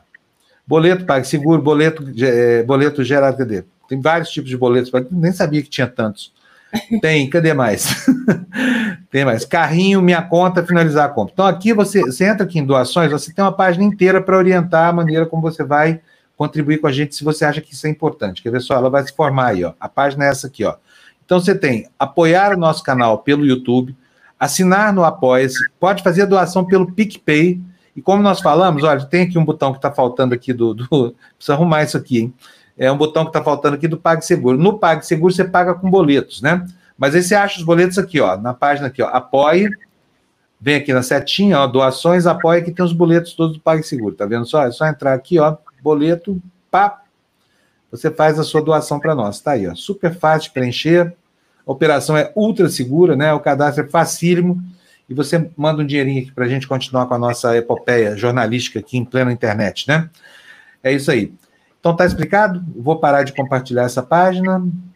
Pá, parei. Ok? Cadê a Gina? Não voltou, não? Ainda não. Deixa eu ver aqui na, no comentário. Ainda não. Uma coisa no, no nosso... Nem tudo é perfeito na Itália, hein, gente? A internet às vezes pega a pessoa pelo pé lá. Daqui a pouquinho a Gina volta aí. Vamos. Tive saudade, porque eu não me programei direito para ir para Firenze e não consegui é, visitar uma série de, de lugares porque estava lotado. Eu não fiz a reserva antes, eu fiquei muito triste, mas eu adorei, adorei. É um lugar que eu quero voltar com certeza. o bom dessas é cidades. Roma e Firenze, aí a Gina voltou, a Gina é, voltou. É, o que, que aconteceu? Mas cadê aquele muito. visual bonito, Gina? Pois cadê é, o visual, visual lindo? Tá lá, ó, ó, ó, hum, esquentou muito e aí o esquentou telefone deu pau, é isso? Deu pau. Debaixo do Mas sol conta, Gina, fogo, conta. né, gente? Então, é. gente, aí eu pesquisei notícias da Grécia, né? A gente estava falando da, da, arte grega, né? A inspiração para o Renascimento e para o Michelangelo, então vamos lá. Grécia. Aliás, eu tinha programado um filminho antes, mas tudo bem, gente, isso, filminho. Olha lá, com a paisagem toda. E o que, que é isso aí, Gina? A paisagem. Ah, daí de onde você está? É, daí de Firenze, é isso mesmo. Isso, isso. Aí a cúpula aí lá um... de Brunelleschi. Aí é perto daquele mirante de Firenze, Gina? Não, é não, é do outro aí, né? lado, né? mas super perto da estação, porque Firenze, é, Florença, né? Eu acho esquisito chamar Firenze de Florença, mas vamos lá, tem que acostumar. É, ela é muito, é, é muito pequenininha, uma cidade que tem assim o máximo 150 mil habitantes e você faz toda a pé. Né? Isso fica uma delícia aqui também. Então, você. É, aqui está super perto também da estação. Não está, está do outro lado. Esse mirante que você está falando é do outro lado da cidade. Também no mirante lá dá para ver a cúpula também e tal, mas é, é, é o lado oposto. Né, o mirante fica numa colina. Aqui não está na colina. Eu estou no lugar alto por causa do prédio que tem que, seis andares, mas considerando que é um prédio antigo, cada andar tem mais de três metros de altura. Então, gente, eu separei duas da Grécia. Vamos lá, por favor? Essa daí, olha, o, diz o seguinte: Bolsonaro, a negação da pandemia me trouxe até aqui. Né? É o, todos os jornais, mais ou menos, abordam os mesmos temas, né, gente? O, o cara que, que nega a, a pandemia, que faz dois. Oh, é... Gina, desculpa, Oi. deixa eu só responder uma perguntinha aqui. Da, da Torre de Brunelleschi é, da é Igreja Santa Maria del Fiore. Eu Santa acho. Maria del Fiore. É, é Ele é um dos sim. monumentos mais importantes da arquitetura sacra aí de, de, de, Firenze, né? Pelo menos é o mais. Quer dizer, Firenze é uma cidade tão rica, tudo em Firenze é. É não dá para falar que é assim. Principalmente aquela praça que eu adoro, La Signoria ah, onde ficam é as melhores sorveterias né? do mundo, e tem lá o, é. uma réplica do, do, do, do Davi. do, Davi, do Michelangelo, com o peru cortado. não. não. sei se já arrumaram o peru dele lá, mas é. Não, acho que ele... já arrumaram o peru dele. Arrumaram. Não vai dar tempo de eu verificar o peru. Prótese. a prótese do Davi. prótese pneu. que absurdo, Papa Como é que você fala bobagem dessa? Mas é, quando eu fui é. lá, tava algum doido decepou o peru do, do não, Davi. Acho que já colocaram. Tanto que colocaram uma réplica, né? Não colocaram o original lá. É, o original está é. na Galeria dele Uffizi, que é um museu fantástico. Que linda! Nossa! Se tem um lugar na Itália que vale a pena, é a Galeria Uffizi. Eu acho que só é. perde para para as obras de arte lá do Vaticano, né? Do Museu do Exatamente. Vaticano. Exatamente. Se é que perde, hein? Se é que perde. É, né? é, é, exatamente. Tem. Não, porque é, é, mais rico, talvez, em pinturas a Galeria de Uffizi. Tem muitas esculturas também, mas é muito rico em pinturas e tem um grande enfoque no Renascimento, né? E também no Barroco, tem obras também de. Tem um Caravaggio lá, que é aquela medusa do Caravaggio, que é uma coisa do outro mundo de bonita. É, é, é realmente é uma é uma cidade especial, né? Então, as notícias do Você Bolsonaro, deixa eu falar, né, do Caravaggio. O Caravaggio é, é um pintor da, das obras de arte terríveis, o terror, né? Ah. Não, mas ele colocou também a teatralidade, né? Enquanto o Michelangelo, no Renascimento, em 1508, no começo de 1500, no final de 400, no começo de 1500, ele trouxe a tridimensionalidade, ou seja, ele fez as figuras, o Michelangelo teve essa capacidade de fazer 3D de 500 anos atrás né? 3D. Ah, 3D, o, exatamente. O, o, Caravaggio ele já, já é o, o, precursor do barroco. É quando o homem controla, a, e a, a, a questão dele é a teatralidade e a luz, aonde ele queria focar a luz e a, e a, a cena, a importância da cena, a luz fala nas obras de, de Caravaggio.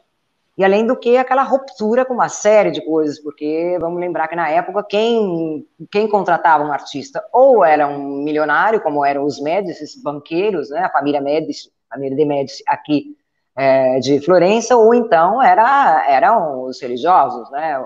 Os, os, bispos, cardeais, então eles trabalhavam para isso, mas para vocês terem ideia, o Caravaggio teve a capacidade de pintar um, a, a, a Maria, né, a, a imagem da Maria, se inspirando numa prostituta que morreu afogada no rio Tibre. Isso daí, imagina só, como chocou a igreja, né? Quer dizer, o Caravaggio tem essa questão da, da ruptura com a arte. E essa luz do Caravaggio que fala, que a partir do momento, chegou um certo momento da carreira do Caravaggio que ele pintava os quadros totalmente escuros e aí ele ia trabalhar a luz. Né? Não era é, exato. Olha aí o Caravaggio. Isso. isso. Essa é o que? É a, essa é a Judita, não é? Aquela que ela é. pega a, a, e, e, e, e, corta a cabeça do. A cabeça. Exato, a Judita. É fantástico, é, é, é, é lindíssimo, né? Esse é o Caravaggio mesmo. E aqui tem também o Donatello, é o Rafael. Caravaggio. Gostei do trocadilho. Tá se inspirando no Weiler, né? Daqui a pouco ele está aqui. Mas vocês podem ver que TV Democracia também é cultura ao servir do café da manhã, né? Muito legal. E a Gina, a Gina é uma profunda conhecedora, é incrível. Sempre tem as referências na ponta da língua sem consultar nada. Muito legal isso, viu, Gina? Ah, eu, eu amo isso, né? É, é, é, paixão, né? Quando você é, é apaixonado. Olha aí, olha aí. Né? a repercussão é imediata. André, TVD é cultura, tá vendo só? E a, a Bruna Caravaggio com sua Madonna, que coisa mais linda. Linda, Olha, né? É, tá na academia, é verdade. A Thelma tá falando aqui, ó, que a, o Davi original tá na academia, não tá no Museu FID. Ah, verdade, verdade, verdade, verdade, verdade. Perdão, perdão. O, o, bom é, é, porque a informação é de que o, o a, a, a, estátua que está lá na Piazza La Cioria, ela, ela, é réplica mesmo, não é original. Né? Também é. deixar aquela estátua linda tomando sol e chuva seria uma coisa terrível, né, Gina? É, é. E aquele Palácio Vecchio lá também é fantástico, né? Aquela, aqueles afrescos gigantes, etc., que pintaram, inclusive, so, sobre uma pintura do, do Leonardo da Vinci. Olha, olha o chaveco.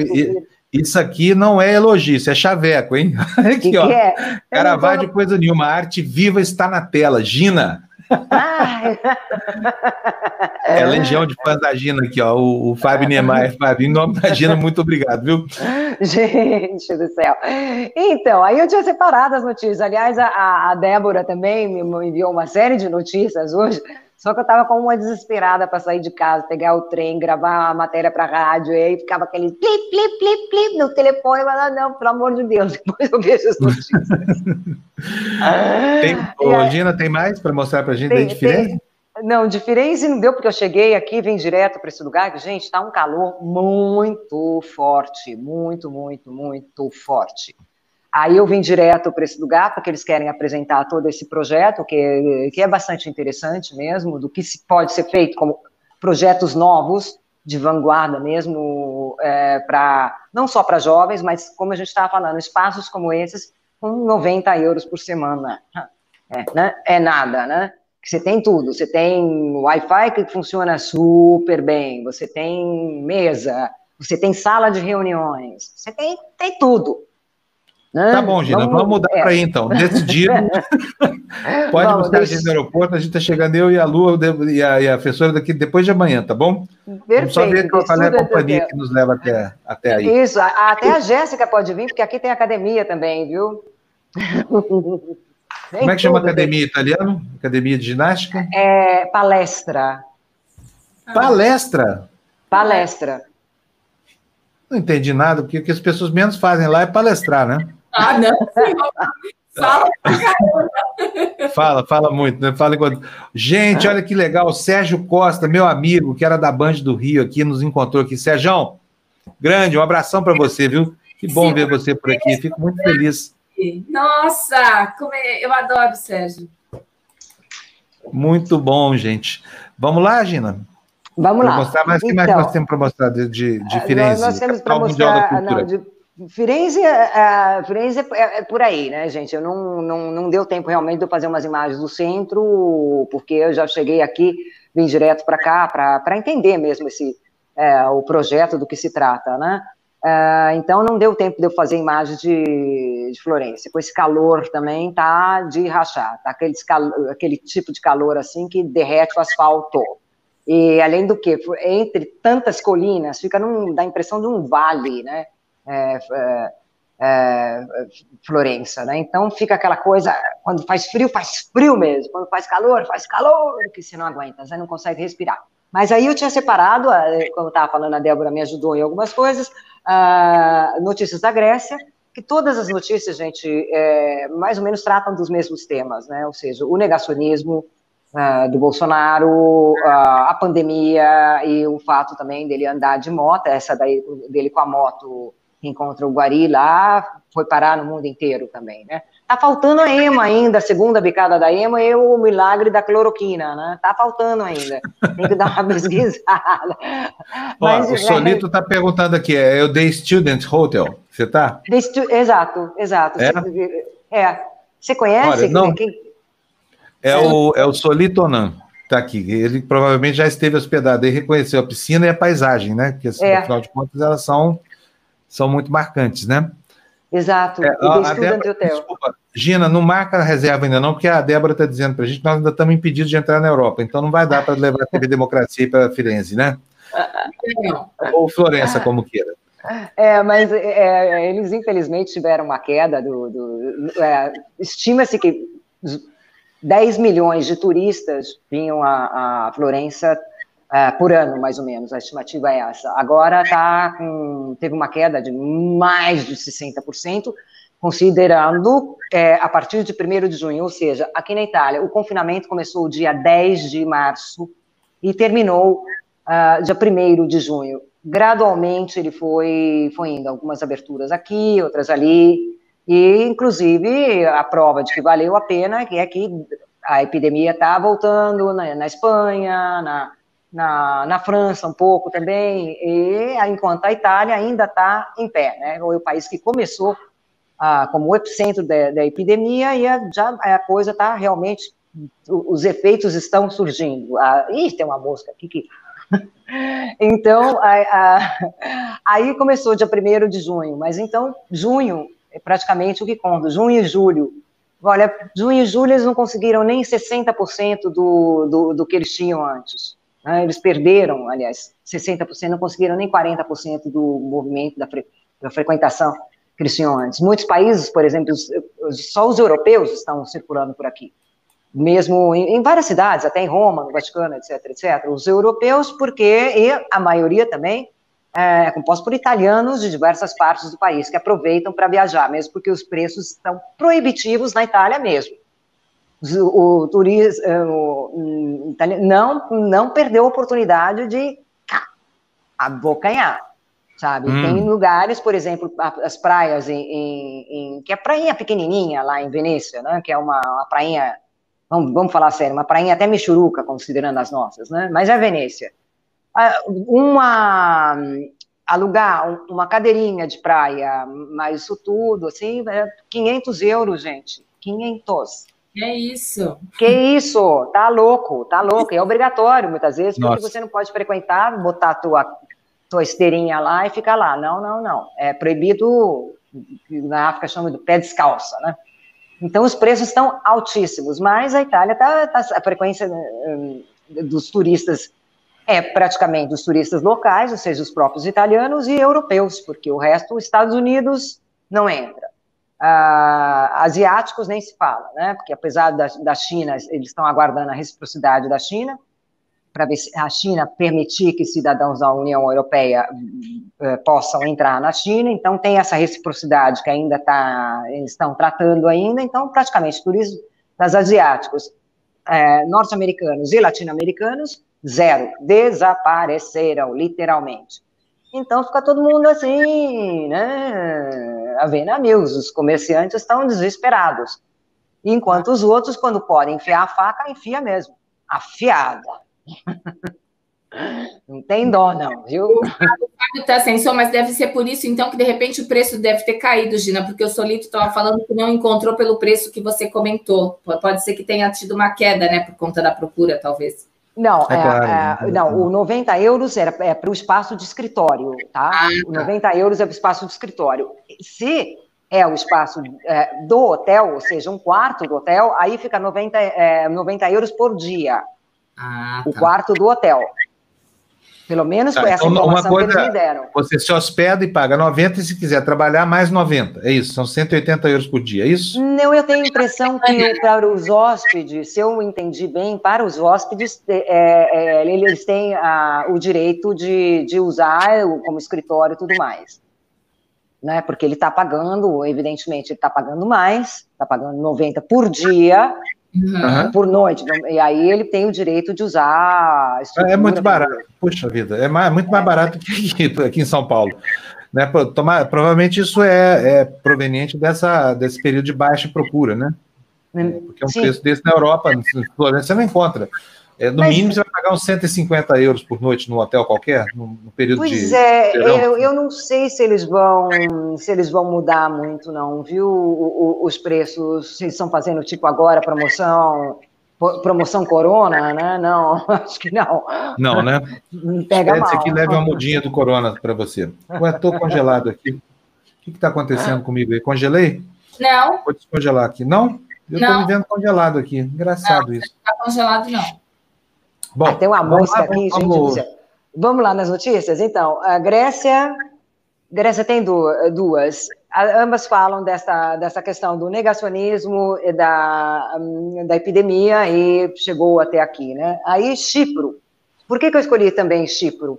Porque está tendo. Lembra que a gente falou na semana passada, na sexta-feira passada, da, daquela que foi a Basílica de Santa Sofia, que era essa notícia do Chipro? Uhum. A mesma coisa, fala que ele nega, fala na, eh, que o Brasil já está em segundo lugar como, uh, como número de mortos e, e, e infecções. Uh, então, uh, praticamente o tema é este, né, gente? Então, aí eu, eu escolhi o Chipre também, porque o Chipre e a Grécia, Chipre e a Grécia estão tendo um, um, problema seríssimo, que não é de hoje, com a Turquia. Vamos lembrar que em 1974, a, a Turquia invadiu a ilha de, de Chipre e a parte norte da ilha de Chipre e quis lá pegar o território, invadiu com, com militares, etc. Houve um quiprocó, até as Nações Unidas eh, não reconheceram esta parte da, da, da ilha como, como, como fronteira da Turquia, eles invadiram mesmo o território, e o Chipre, é, então, ficou, a maior parte dele, ficou exceto a parte do norte, que os militares ainda estão lá, ficou a parte grega do Chipre. Mas o que está acontecendo? O Erdogan, que é o presidente da Turquia, está cutucando de vara curta. Agora, ele mandou um navio recentemente para explorar a, a possibilidade de, de, encontrar, de pesquisar hidro, hidrocarburantes, hidrocarburos, como é que a gente fala isso? Hidrocarbonetos, famoso petróleo. Exato, ali numa é. ilhazinha que pertence à, à, à, Grécia, uma ilhazinha lá. Aí quiseram explorar lá perto tal, a Grécia tá louca da vida, o Chipre tá louco da vida também, Grécia e Chipre fazem parte da União Europeia, e aí o que está acontecendo? Tá, tá, tá tensa a situação lá, bem tensa, sempre teve, mas agora a tensão está aumentando entre a Turquia e a Grécia né, em relação a isso. E lembrando também que o Chipre é a terceira maior ilha do Mediterrâneo, depois da, da, eh, da Sicília e da Sardenha, né, é, que são italianas. Então, o Chipre tem uma, uma, uma questão especial, por isso que eu fui lá do Chipre, porque quando eu faço essas pesquisas, eu vou atrás do, do porquê. Então, ou seja, essa notícia, as notícias, na verdade, elas saem com as agências, muitas delas são iguais no mundo inteiro. Mas tem sempre um aspecto que a gente pode falar melhor, falar do país, falar do, da atualidade, das notícias da atualidade, através de pesquisas sobre o que, que o, o Bolsonaro está fazendo lá, né? Então, vamos lá, Grécia, Chipre já foi. É, Estados Unidos, Estados Unidos eu não vou conseguir ler, gente, eu não tenho capacidade de ler. Se vocês puderem ler aí, porque é, no celular fica muito pequenininho, eu não posso aumentar. Você, você consegue ler, Fábio, por favor? Conseguimos. Brasil, Bolsonaro. Estados Unidos foi a sugestão da Skeptic, é, é, leading virus skeptic says he is not no longer infected. Bolsonaro é, é, disse que não está mais infectado. Como assim? Onde saiu essa, essa notícia? Says he is no longer infected. Não está mais infectado. De onde é que esse jornal tirou é, essa informação? New York Times, né? É, é, The New York Times. É, não acho que não foi só o The New York Times não que deu, que ele que, que segundo esses jornais ele, ele estaria uh, ele negando o último resultado positivo que ele teve, diz que não não, não está mais positivo. Vocês têm é, essa informação foi, no Brasil? Foi, não, não foi que deu o último exame dele. Continuar, foi na semana passada ele continuava infectado. Mas é. ele, ele negou? Não, não negou não. Não negou. Ele não, então, ele, pegou a moto e saiu para dar uma voltinha e encontrar com os garis que estavam limpando ali. Ele fez isso. É. Isso, essa notícia saiu no mundo inteiro, dele encontrando com os garis. Dele é minimizando, isso. dizendo que é a, é a, milésima vez que ele, que ele, que ele minimiza, a milésima vez que ele, que, que ele despreza isso, é. é leading, leading the, the skeptic. Ele é, ele é o cara que lidera os céticos né, da pandemia, os negacionistas. Exato, Bom, exato. Então, mas ele não anunciou que estava livre da Covid, não, hein? Não, né? Ok, não. ok. Porque dando, os jornais interpretaram que ele falou não, que não estava, que ele tinha negado. Muitos jornais interpretaram Não, quer dizer, isso. desculpa, Gina, ontem na, no, no ato lá da banana ele disse sim, que estava livre do vírus. Enfim. Vamos ah. ver, disse que estava livre do vírus. Está certo, sim. Desculpa, a informação então... errada aqui. Está devidamente corrigida. é isso mesmo. Tranquilo, é que eu, a gente eu... prestou atenção à fase da banana e é, ele anunciou, foi isso mesmo. Está certinho aqui. Falha nossa aqui, desculpa. É, bom, aí, temos mais então, aí, aí temos mais sim. A, a Débora me enviou também uma da é, Alemanha. É, negativo, agora claro, eu, é, é, a da Alemanha, infelizmente, gente, eu não vou conseguir ler mesmo daqui, não adianta, porque eu não é, com o celular é terrível, você não tem como, como ver, é muito pequenininho, então eu não é vou conseguir mesmo. ler. Mas tem razão, sempre, mesmo bola aqui. É, é a Alemanha, a Espanha tem duas, sendo que o, o, primeiro da Espanha que eu selecionei foi um da Catalunha. É, você consegue ler, porque é, é bem bonitinha a língua. A, o catalão. Bolsonaro positivo não, esse é o plural, coronavírus, se passeia em noto e sim mascarilha. É, tá, não, esse o, é o espanhol o catalão, que a Débora sugeriu. É, não, o catalão, catalão é a próxima. O catalão é uma língua bem pé próxima do espanhol, inclusive, né? É, é tem não, mas parece tem umas coisas meio aportuguesadas. É, é, mas, por então- exemplo, uh, adeus não é adiós. É adiós, adiós. Eles tiram o S, Deus. cortam o S. Adiós. É, não, é dio, de, é, mas é. é com E, de, Deus. É. Então é uma Vamos mistura ver. aí meio. É, eu acho que a, a próxima é em catalão, a próxima. Vamos ver então, vamos ver se a gente consegue ler aqui. o coronavírus avança ao Brasil ao ritmo de 68 mil casos diários. Aí, ó, eles cortam a vogal, né? Engraçado. O coronavírus é. avança no Brasil é. ao ritmo de 68 mil casos por dia. Exato. Muito Exato. bem. E Aí, aí tem a, a, a, última, que é o Japão, que obviamente eu não vou conseguir traduzir agora, porque eu não vou conseguir enxergar, porque o Japão é, é cheio de cor e salteado, né, gente? É. E para encerrar, um videozinho do Japão, dessa mesma notícia, só para a gente ouvir e entender o japonês. Vamos, por favor? ブラジルの大統領がようやく陰性となりました。 ブラジルのボルソナロ大統領は25日、ツイッターで新型コロナウイルスの PCR 検査で陰性になったことを明らかにしました。大統領は今月7日の感染公表後に2度陽性が確認されていました。ブラジルは感染者、死者の数がともにアメリカに次ぐ世界2番目の多さですが、大統領は経済優先の姿勢を変えないとみられます。Muito bom, entendemos tudo. Tem o Namastar, que eles falam Entendemos tudo, frase, né? e Bolsonaro. É. Foi legal. Ah, ah quem está conosco aqui? Ó. Entendemos tudo. Eu, Oi, Cíntia, bom, bom dia. dia. Eu entendi, ele falou direitinho coronavírus. Coronavírus e cloroquina. É isso aí, isso aí, gente. Olha, pessoal, essa notícia aí, uh, o New York Times, naquela matéria, diz que ele anunciou no, no, no, no Twitter. Não, dele. ele anunciou, Twitter, foi, é. foi, foi, foi, foi bola aqui. Sabe quando você dá um branco na cabeça assim? É Pronto, é óbvio, foi da manifestação da banana.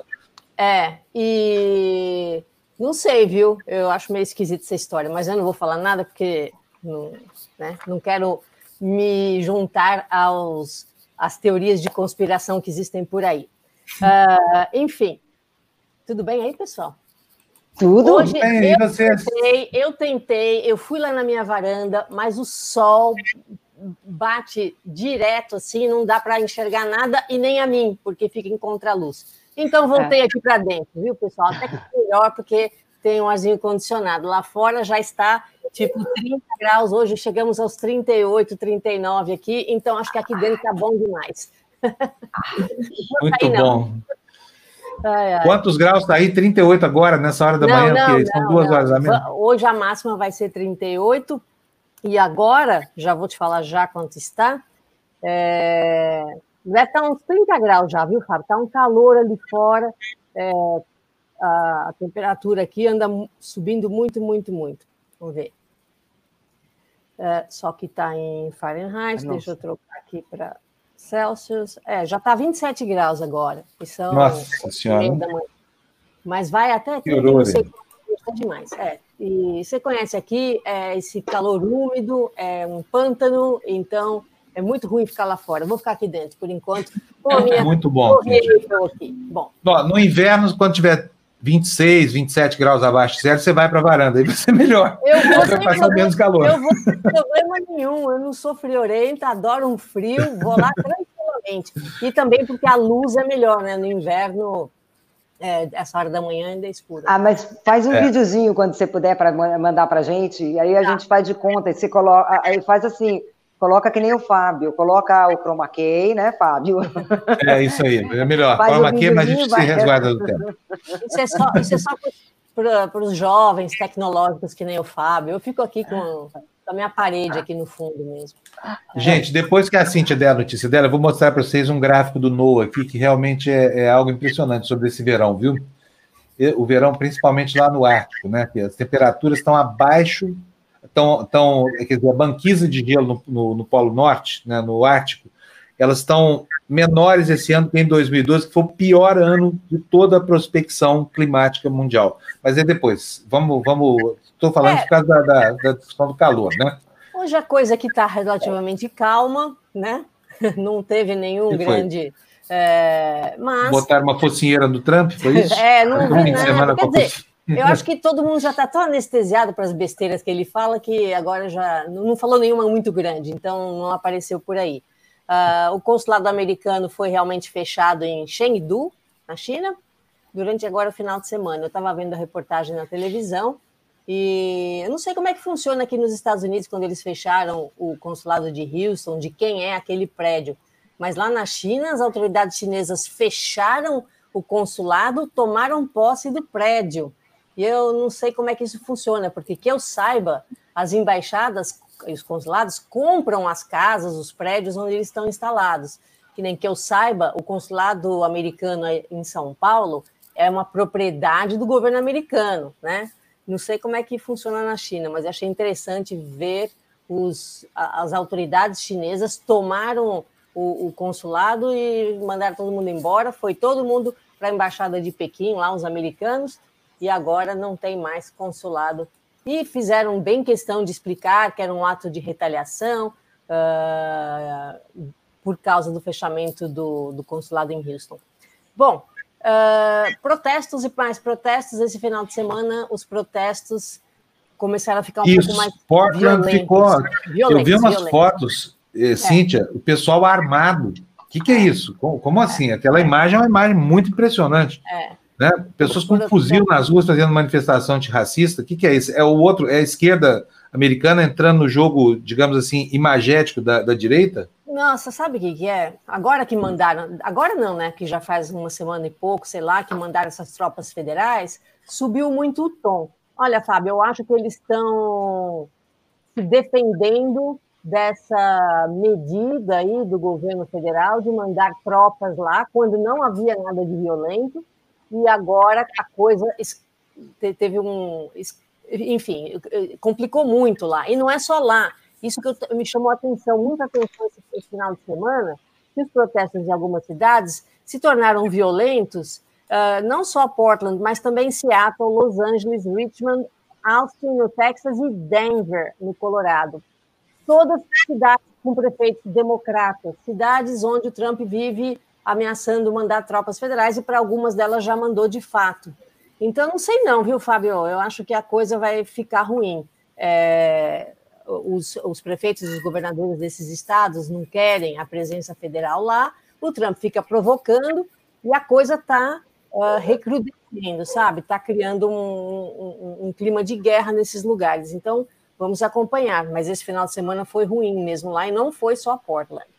É, enfim, eu achei eu fui procurar até. Quem que é o prefeito de Denver? Quem que é o prefeito de, de Austin? Assim indo. Todos democratas, entendeu? Não tem confusão nenhuma em cidade de prefeito nenhum republicano. Como é que é isso? É estranho. É, então, eu não sei não. É, isso aí me cheira a armação, sabe? É, não sei não. Vamos ver. Última coisa, coronavírus. Ah... Aquelas fotos, só para voltar nesse comentário da, da, dos manifestantes armados, é, aquilo é uma visão dos infernos. Pode acontecer aqui no Brasil se o Bolsonaro conseguir o que pretende, que é armar a população, né? Já pensou, ao invés de piquetes, se a gente tiver um dia aí uma, uma uma milícia de um lado e outra de outro. Uma o que está acontecendo em Portland também é o seguinte: lembra que eu falei, acho que umas duas semanas já, que existia um grupo de mães que se interpunham entre os manifestantes e a polícia, e a Polícia Federal, lá do Trump e não sei o quê. Agora, tem um grupo de veteranos do Exército protegendo as mães que protegem os manifestantes. Talvez as armas aí sejam desse pessoal que era do Exército, né? é, eles estão lá para proteger as mães que protegem os, os manifestantes. A coisa lá está complicando, viu? Eu, é, e tem, o, tem o assassinato de março, né, que está insuflando muito essa, os ânimos dos manifestantes. Como é que ela chama? Eu esqueci o nome dela, uma que estava com um namorado em casa e de repente chegaram os agentes federais e deram é, oito tiros. É, Breonna Taylor, não é isso? É, isso, é. Esse caso não é lá de Portland, né? É, mas eles uh, falam muito dela também, e não é só dela, não, tem outros casos também. Tá Onde é o caso dela, Cintia? É Minneapolis? É, é Onde é que é? É uma das cidades é conflagradas. É no sul. É no, é no sul. É no sul, ou é. Oh, meu Deus. É alguma coisa, ou é Georgia, é por ali. Quer dizer, na região segregacionista, né? Dos isso, Estados Unidos, isso, então. isso, isso, isso. É, esqueci agora. Louisiana. Kentucky? É, tá aqui, foram as ruas de Louisville no Kentucky, tá falando. Louisville, é, é isso. Louisville, faz favor, hein? Se você é de Louisville, você pronuncia Louisville. Louisville. É, a, primeira, a primeira vez que eu fui para esse lugar, no aeroporto ainda, o senhor que estava conferindo a passagem falou: para onde é que a senhora está indo? Aí eu falei: Louisville. Aí ele falou: Você não é de lá, você não é de lá. aí eu dei risada. Aí foi assim que eu aprendi que é Louisville. Uh, é, podia ficar, para melhorar, podia ficar no Arkansas, né? Porque aí acabava de complicar tudo de uma vez é só. É verdade. Nunca falar esse S também. Obrigada, Cíntia. Gente, e Kansas City? que é no estado de Missouri, não é, não é em Kansas. Ah, não, Kansas, não dá, né? É. Não, não aguento essas coisas de americano. Bom, então, eu ia falar do coronavírus para terminar a história aqui.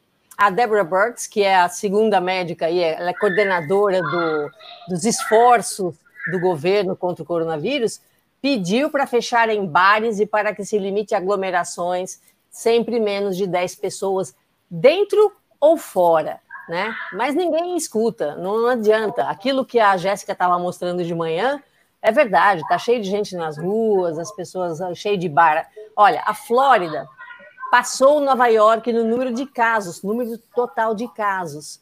É, lembra que Nova York teve aquele boom lá para abril? Agora a Flórida já tem mais casos do que teve Nova York. A Flórida Exato. agora. Só, só para a gente lembrar, a Flórida é uma espécie de Paraná dos Estados Unidos, né? Cheio de negacionistas, essa coisa toda, Pronto. então a coisa está tá recrudescendo lá. Isso. Então, Ai, agora... com os paranaenses, vai. Fazer o quê? Está acontecendo lá também. O pessoal está apavorado lá, porque governador e prefeito se juntaram ao presidente da República e virou um pandemônio lá, uh, uh, né? De novo a pandemia. Pandemia, pandemônia. Foi. E os novos recordes de número de casos nos estados de Louisiana, Tennessee, Oklahoma e Alasca. É, então, sei lá, a situação aqui está ruim, as escolas todas então, parece que vão começar o ano letivo agora no final de agosto, todas online, para desespero da administração federal, que fica toda hora falando que tem que abrir as escolas, mas, pelo jeito, os, as autoridades, aí, governadores de estado e, e superintendentes de condados acham que não tem condição e vão no online mesmo. Essa é a última notícia que eu tive. O nosso condado aqui já anunciou vai começar o ano online, online vai ficar até pelo menos a, o, primeiro, o primeiro de novembro. Até a eleição presidencial vai ser tudo online. Muito bom. Terminamos? Terminamos. Beleza, maravilha. Vou deixar, minha lei, vou deixar minha lei para o Tertúlia hoje. Tá bom, então. Ai, que pena. Voltar, eu então. acho que eu não vou conseguir ver. Vamos voltar Mas aqui Mas hoje não é de bichinho, hoje não é de bichinho, tá? tá bom. Tem uma lei bem escalafobética aí para mostrar, né, Cintia? Sempre tem, né? Sempre, sempre tem uma... Eu, eu, vou até o final de julho com as leis, depois do mês de agosto eu vou mudar de tema, tá? Outros absurdos tá para vocês. Muito bem. Olha, Evaldo, uma amiga disse que mora em Miami, ligou para minha esposa ontem, entre outras coisas, disse que o Trump está correto, que vírus é coisa da China, e não é tudo isso. É. Meu Deus do céu, tá, tá vendo falando, só? Não tem jeito. É, não é só o Bolsonaro ou o Trump. É a população. O Trump ainda tem 38% de popularidade. O Bolsonaro dizem as pesquisas que ganha a próxima eleição. Ah, tenha santa paciência. Eu quero me mudar para Marte. Chega disso aqui. É, isso aí. Tem uma sonda lá na China agora, sei lá de onde. Que vai, vai dizer se teve vida lá, né? É, vamos ver, quem sabe, né? Quem, quem sabe, sabe se não tem um canto lá com a sombra para a gente armar uma barraca lá em Marte, ficar livre de tanto fica lá. aqui Exatamente. na Terra, né? Exatamente. Não é?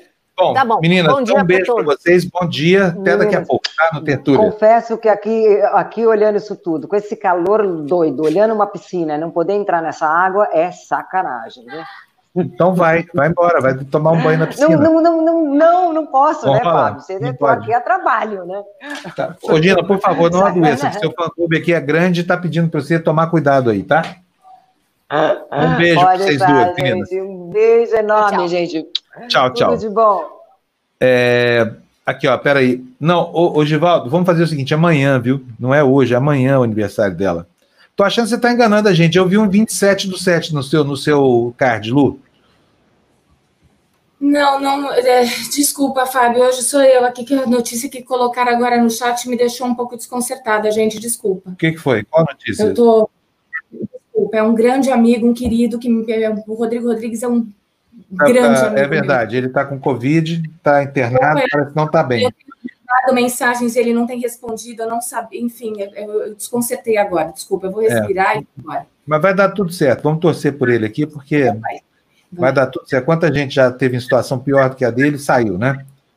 Então vamos lá. Tá vendo só, gente? Olha só. Por isso que a gente fala para vocês: olha, não confie na falta de bom senso do seu político local, tá? Se falarem para você, olha, abriu o comércio, a coisa toda, não vá. Olha o que está acontecendo com o Rodrigo. Olha o estado da Luciana, aqui, tá vendo? Quando recebeu a notícia de que um amigo tá, tá, tá numa situação muito ruim é, por causa da Covid, tá? Não acabou a epidemia. Essa sensação de normalidade está errada. Isso é por causa da tibia, da frouxidão dos nossos políticos aqui no Brasil. Não caia nessa esparrela, tá? É fria. Não faça isso. Bom, isso posto, vamos seguir aqui com o nosso noticiário. Tem muita coisa. Tem condição aí, Lu? Se não tiver, eu seguro daqui, tá?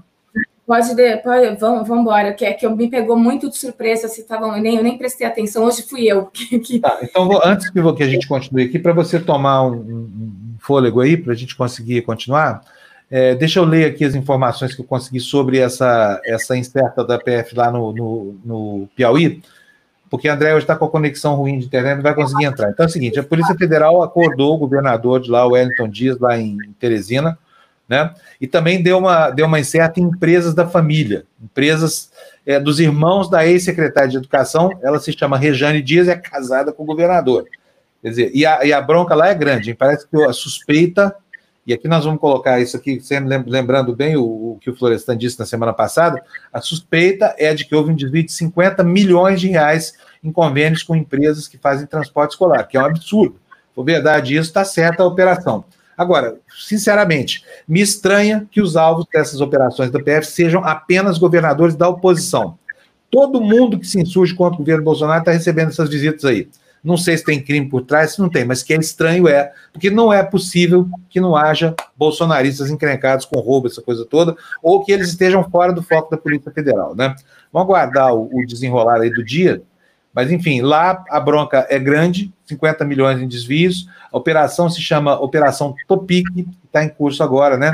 Incerta na casa do governador, me parece que no palácio também, e casas dos, da, da, dos irmãos da mulher do governador Rejane Dias, que inclusive foi secretário de Educação lá em, em, no, no, Piauí.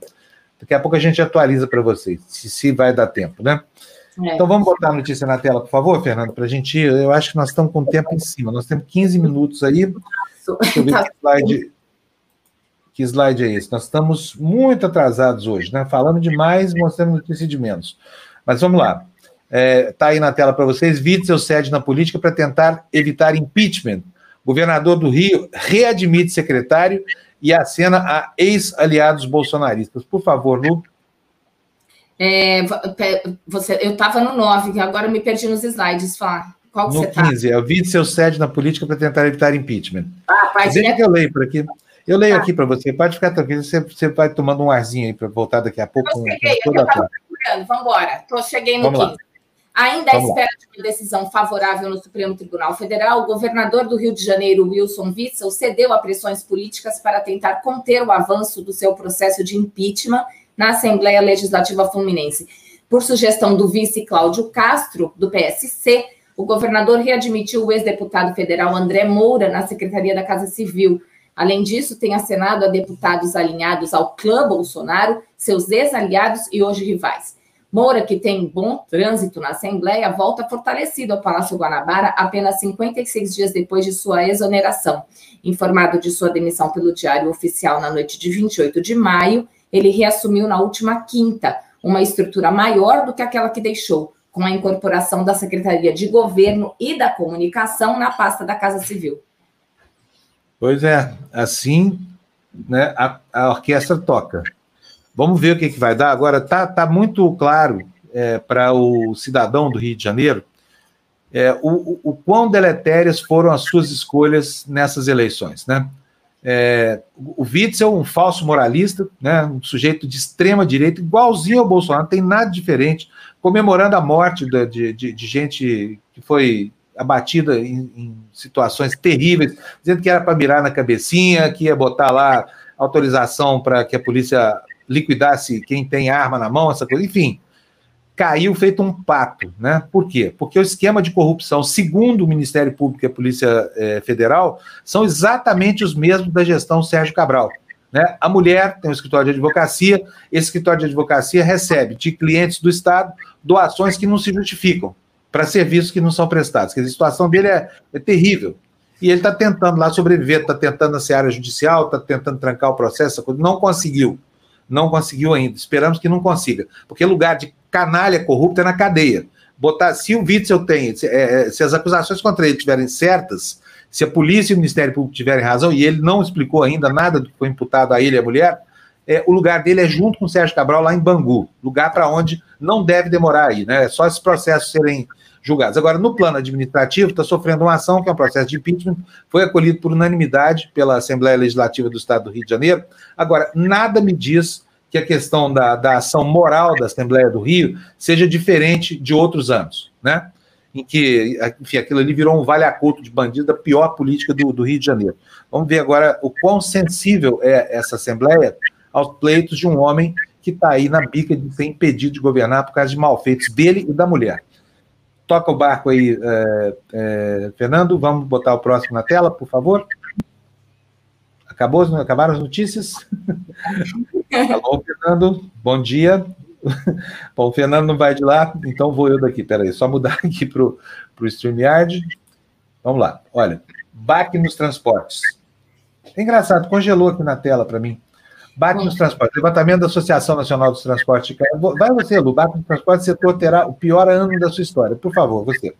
Levantamento da Associação Nacional do Transporte de Cargas e Logística mostra que a demanda por cargas despencou 45% em abril, cinco semanas após o início das medidas de isolamento social, e continuou acima de 40% até maio. À medida que a economia foi se reabrindo, a queda se reduziu e está atualmente em 24,8%. No caso das companhias aéreas, em maio, o movimento de passageiros despencou 90%. É, tá voltando a julgar pelo barulho dos aviões aqui na minha casa, né? A gente pode ver que tá, tá começando a, a voltar. Agora, o curioso é que perto das seis da manhã, que é o horário em que abre o aeroporto de, de Congonhas, aqui pertinho da minha casa, há uma enxurrada de aviões. Passam três, quatro, cinco, assim. Depois se sossega, né? Faz, faz muito tempo que não passa nenhum por aqui. Vocês podem ver que eu não tenho desligado o microfone. É, vamos lá? Mais notícia na tela? Vamos lá, que nosso jornal está por terminar. História de Roma está nos dizendo que o Witzel é um morto politicamente andando. Pois é, mas se tratando de Rio de Janeiro, não se pode duvidar de nada, né? As coisas podem acontecer lá de qualquer jeito. Afinal de contas, enfim, aquele alerge está por provar que pode ter uma ação moral nesse caso. Vamos ver como é que vai ser a sucessão desse caso do Witzel aí, né? Espero, sinceramente, que ele seja empichado do governo, tá? pelo conjunto da obra, pela arrogância, pela estupidez e também pela desonestidade, se a acusação do Ministério Público estiver correta. Vamos lá. Notícia na tela. Guedes sofre terceira baixa na equipe em um mês após Mansueto e Novaes. O diretor da Fazenda, Caio Megali, decide deixar o governo. Para analistas, as mudanças são parte do jogo. Lu. O ministro da Economia, Paulo Guedes, terá a terceira baixa na equipe em apenas um mês. O diretor da Secretaria de Fazenda da pasta, Caio Megali, pediu para deixar o cargo até a próxima sexta-feira. Ele pretende voltar ao setor privado. A saída de Megali se soma aos pedidos de exoneração do presidente do Banco do Brasil, Rubem Novaes, há dois dias e do secretário do Tesouro Nacional, Mansueto Almeida, no início do mês. Para analistas, a saída de integrantes da equipe econômica faz parte do jogo. Eles reforçam a confiança em Guedes para seguir com a agenda de reformas, mas cobram celeridade na aprovação da reforma tributária. Pois é. Fernando, põe mais notícia na tela para a gente, por favor. Vamos ver? Tá aí. Choque liberal de Guedes fica no papel. Razões vão dar falta de respaldo de Bolsonaro às promessas exageradas, dizem analistas, matéria do jornal o Globo. E nós vamos, aspas, e nós vamos na direção da liberal democracia, nós vamos abrir a economia, nós vamos simplificar impostos, nós vamos privatizar, nós vamos descentralizar os recursos para estados e municípios, fecha aspas. As promessas feitas pelo ministro da Economia, Paulo Guedes, em seu discurso de posse, no dia 2 de janeiro de 2019, arrancaram palmas da plateia. Um ano e meio depois, porém, o choque liberal prometido ficou apenas no papel. Muito bem. Vocês viram que esse fim de semana o Ciro Gomes estava soltando fogo pelas ventas aí na internet com relação à venda daquela carteira de créditos podres do Banco do Brasil para o BTG Pactual, né? Vale 3 bi o BTG pagou 300 milhões, ou seja, uma farra deslavada, né? Precisa lembrar que o BTG é origem do Paulo Guedes, né? E que essa venda foi feita sem licitação, sem nenhuma transparência, essa coisa toda. E aí o que aconteceu? O presidente do BB pediu o boné, né? Essa notícia não está aqui na minha seleção, deveria estar, mas eu estou colocando agora só para que vocês tenham uma ideia do que está tá acontecendo. Tá? Então nós temos várias mudanças na área econômica do governo essa última que a gente acabou de noticiar agora há pouco não tem relação com o Banco do Brasil, tá?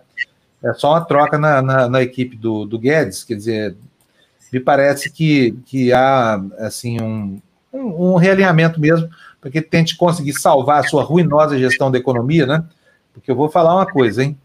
Gente, nós, Paulo Guedes, aquele que falou que não teria aumento de imposto, hoje é o maior prócer, o maior divulgador, propalador da nova CPMF. Está forçando a mão para cá, para lá, mas isenta banco e tributa a classe média, sabe? É uma praga isso aí, porque para os senhores do dinheiro, os banqueiros brasileiros, né, que são os onzeneiros brasileiros, esses, esses caras têm tanto acesso ao governo, mas tanto acesso ao governo, que parece que eles são os elementos vulneráveis da, da nossa sociedade. Bom, vamos lá. Bota mais notícia na tela para a gente, por favor, Fernando. Olha aí, ó, férias de verão provocam repique de Covid-19. A Europa eleva restrições. É o que está acontecendo lá. A Dina falou disso agora há pouco, mas a gente vai ler para você essa notícia. Pode ler, Lu, por favor. Na, na, Áustria, os novos casos passaram de 7 por 100 mil uh, a cada 100 mil habitantes na quinzena que terminou em 1 de julho para 17 na que se encerrou neste domingo, ainda bem abaixo dos 100 novos casos por 100 mil habitantes registrados em abril. Mas o governo acendeu o alerta amarelo porque avalia que as pessoas estão baixando perigosamente a guarda. O mesmo fenômeno, novos casos em alta, embora em níveis baixos, foi registrado na França, 15 casos quinzenais a cada 100 mil habitantes neste domingo. Na Bélgica, 25 a cada 100 mil e na Espanha, 39,4 por 100 mil habitantes. E nos três países, os governos fizeram alertas à população ou apertaram medidas de controle. É exatamente, está aqui, ó, Solitona, você está apenas denunciando. Você trocaria 3 bi por 300 milhões? Pois é, BTG muito espertamente foi lá e conseguiu, né? Como é que opera esse mecanismo? Como é que consegue o BTG chegar no meio da floresta composta pela, pela, por esses tipos de, de, de carteiras que o governo mantém de seus diversos bancos e descobrir justamente esse filé mignon, né? Dos créditos podres lá. Enfim, aí o Ciro caiu matando. Mas eu acho que a, que a renúncia do presidente do Brasil não tem a ver com a denúncia do Ciro, é mais com a, com a coisa. Eu acho que isso vai dar uma enorme confusão para o governo. Porque é óbvio que é o favorecimento do BTG, sabe? Queria eu que alguém fizesse uma oferta dessa para mim. Você quer 3 bi por 300 milhões? Claro que eu quero. Aí a segunda pergunta, mas é honesto isso? É lícito? Bom, aí não sabemos porque os processos de correção não foram iniciados, né? ou seja, não houve licitação, não houve audiência pública, não houve nada para decidir isso. É Banco do Brasil vendendo para a empresa que é a origem do Paulo Guedes. É absolutamente é, suspeito um movimento como esse, né? E olha, efetivamente lucrativo, hein, gente? Quisera eu ter uma mamata dessa para sugar das tetas de alguém aí. Não, não porque eu não teria coragem de fazer isso. Mas como vocês viram, tem gente que tem, né? Então vamos lá. Olha, história de Roma. Está dizendo aqui, ó. Isso do BTG é corrupção, mas infelizmente o povão não tem essa noção. Vamos lá? Para a próxima notícia, vamos, Fernando, por favor. Tá aí, ó. Guedes e governadores negociam fundos para ampliar a reforma tributária. O Ministério da Economia quer recorrer a royalties do petróleo, mas os estados preferem que a União utilize recursos de sua arrecadação. Os dois primeiros parágrafos, por favor, Lu. Tá, em busca de um acordo para viabilizar uma reforma tributária ampla, o Ministério da Economia e governadores discutem a criação de dois fundos com recursos para incentivar que os estados aceitem alterar as regras do ICMS, principal fonte de receita tributária desses entes. No entanto, ainda há discordâncias sobre como os fundos serão abastecidos. Até aí, tá bom? Ou quer mais? Tá ótimo, tá bom, tá bom, tá bom. Vamos lá para o próximo, porque tá acabando. Nossa, são 8h57. É, Corridaça agora, tá? Eu não sei quantos faltam aqui. Mas olha essa notícia: novo Fundeb vai tirar 46% das cidades do subfinanciamento. É ótima notícia. Aumento das despesas provoca debate sobre eficiência da gestão escolar. Vamos para o próximo direto, Fernando, passando por reto por aí. O próximo é uma notícia de São Paulo, não é isso? É isso, essa mesmo. De volta para casa, o Itamaraty afirma ter utilizado cerca de 67 milhões de reais para operações de repatriação em 2020, sendo a maior parte destinada para casos envolvendo a pandemia do coronavírus. Os recursos vieram de créditos extraordinários de duas medidas provisórias. Desde o começo do ano, mais de 38.200 brasileiros foram trazidos de volta ao Brasil, segundo o governo. 27.700 retornaram por via aérea. Trata-se da maior operação de repatriação da história do país. E acabamos. Terminamos, né? Tem uma pergunta aqui do Solitonando, perguntando, acho que é para mim, se eu trocaria 3 bi por 30 milhões? Claro que não, mas se, se, se alguém oferecesse algo lícito e honesto de comprar por 300 milhões 3 bi, se fosse lícito, mas acontece que o negócio dele não pode ser lícito. Você venderia o seu carro que vale 50 mil por 5 mil reais? Essa é, a, é mais ou menos a relação, entendeu? É essa a relação. A relação de 100 vezes ganho sobre esse capital que está ali representado pela, pelas dívidas podres né, do, do Banco do Brasil. Gente, é isso aí, ó. Estamos em cima do laço aqui. Brigadão para vocês todos que ficaram aqui com a gente hoje. Um beijo. A Márcia Landini pediu um beijo. Ó, Márcia, beijo para você, viu? Obrigada pela audiência. Bom, gente, obrigado para vocês. Então, tchau. Em um minuto e meio eu volto no Tertúlia. Um beijo para você, Lu. Tchau, Bom beijo. dia para você. Tchau, Obrigada. tchau.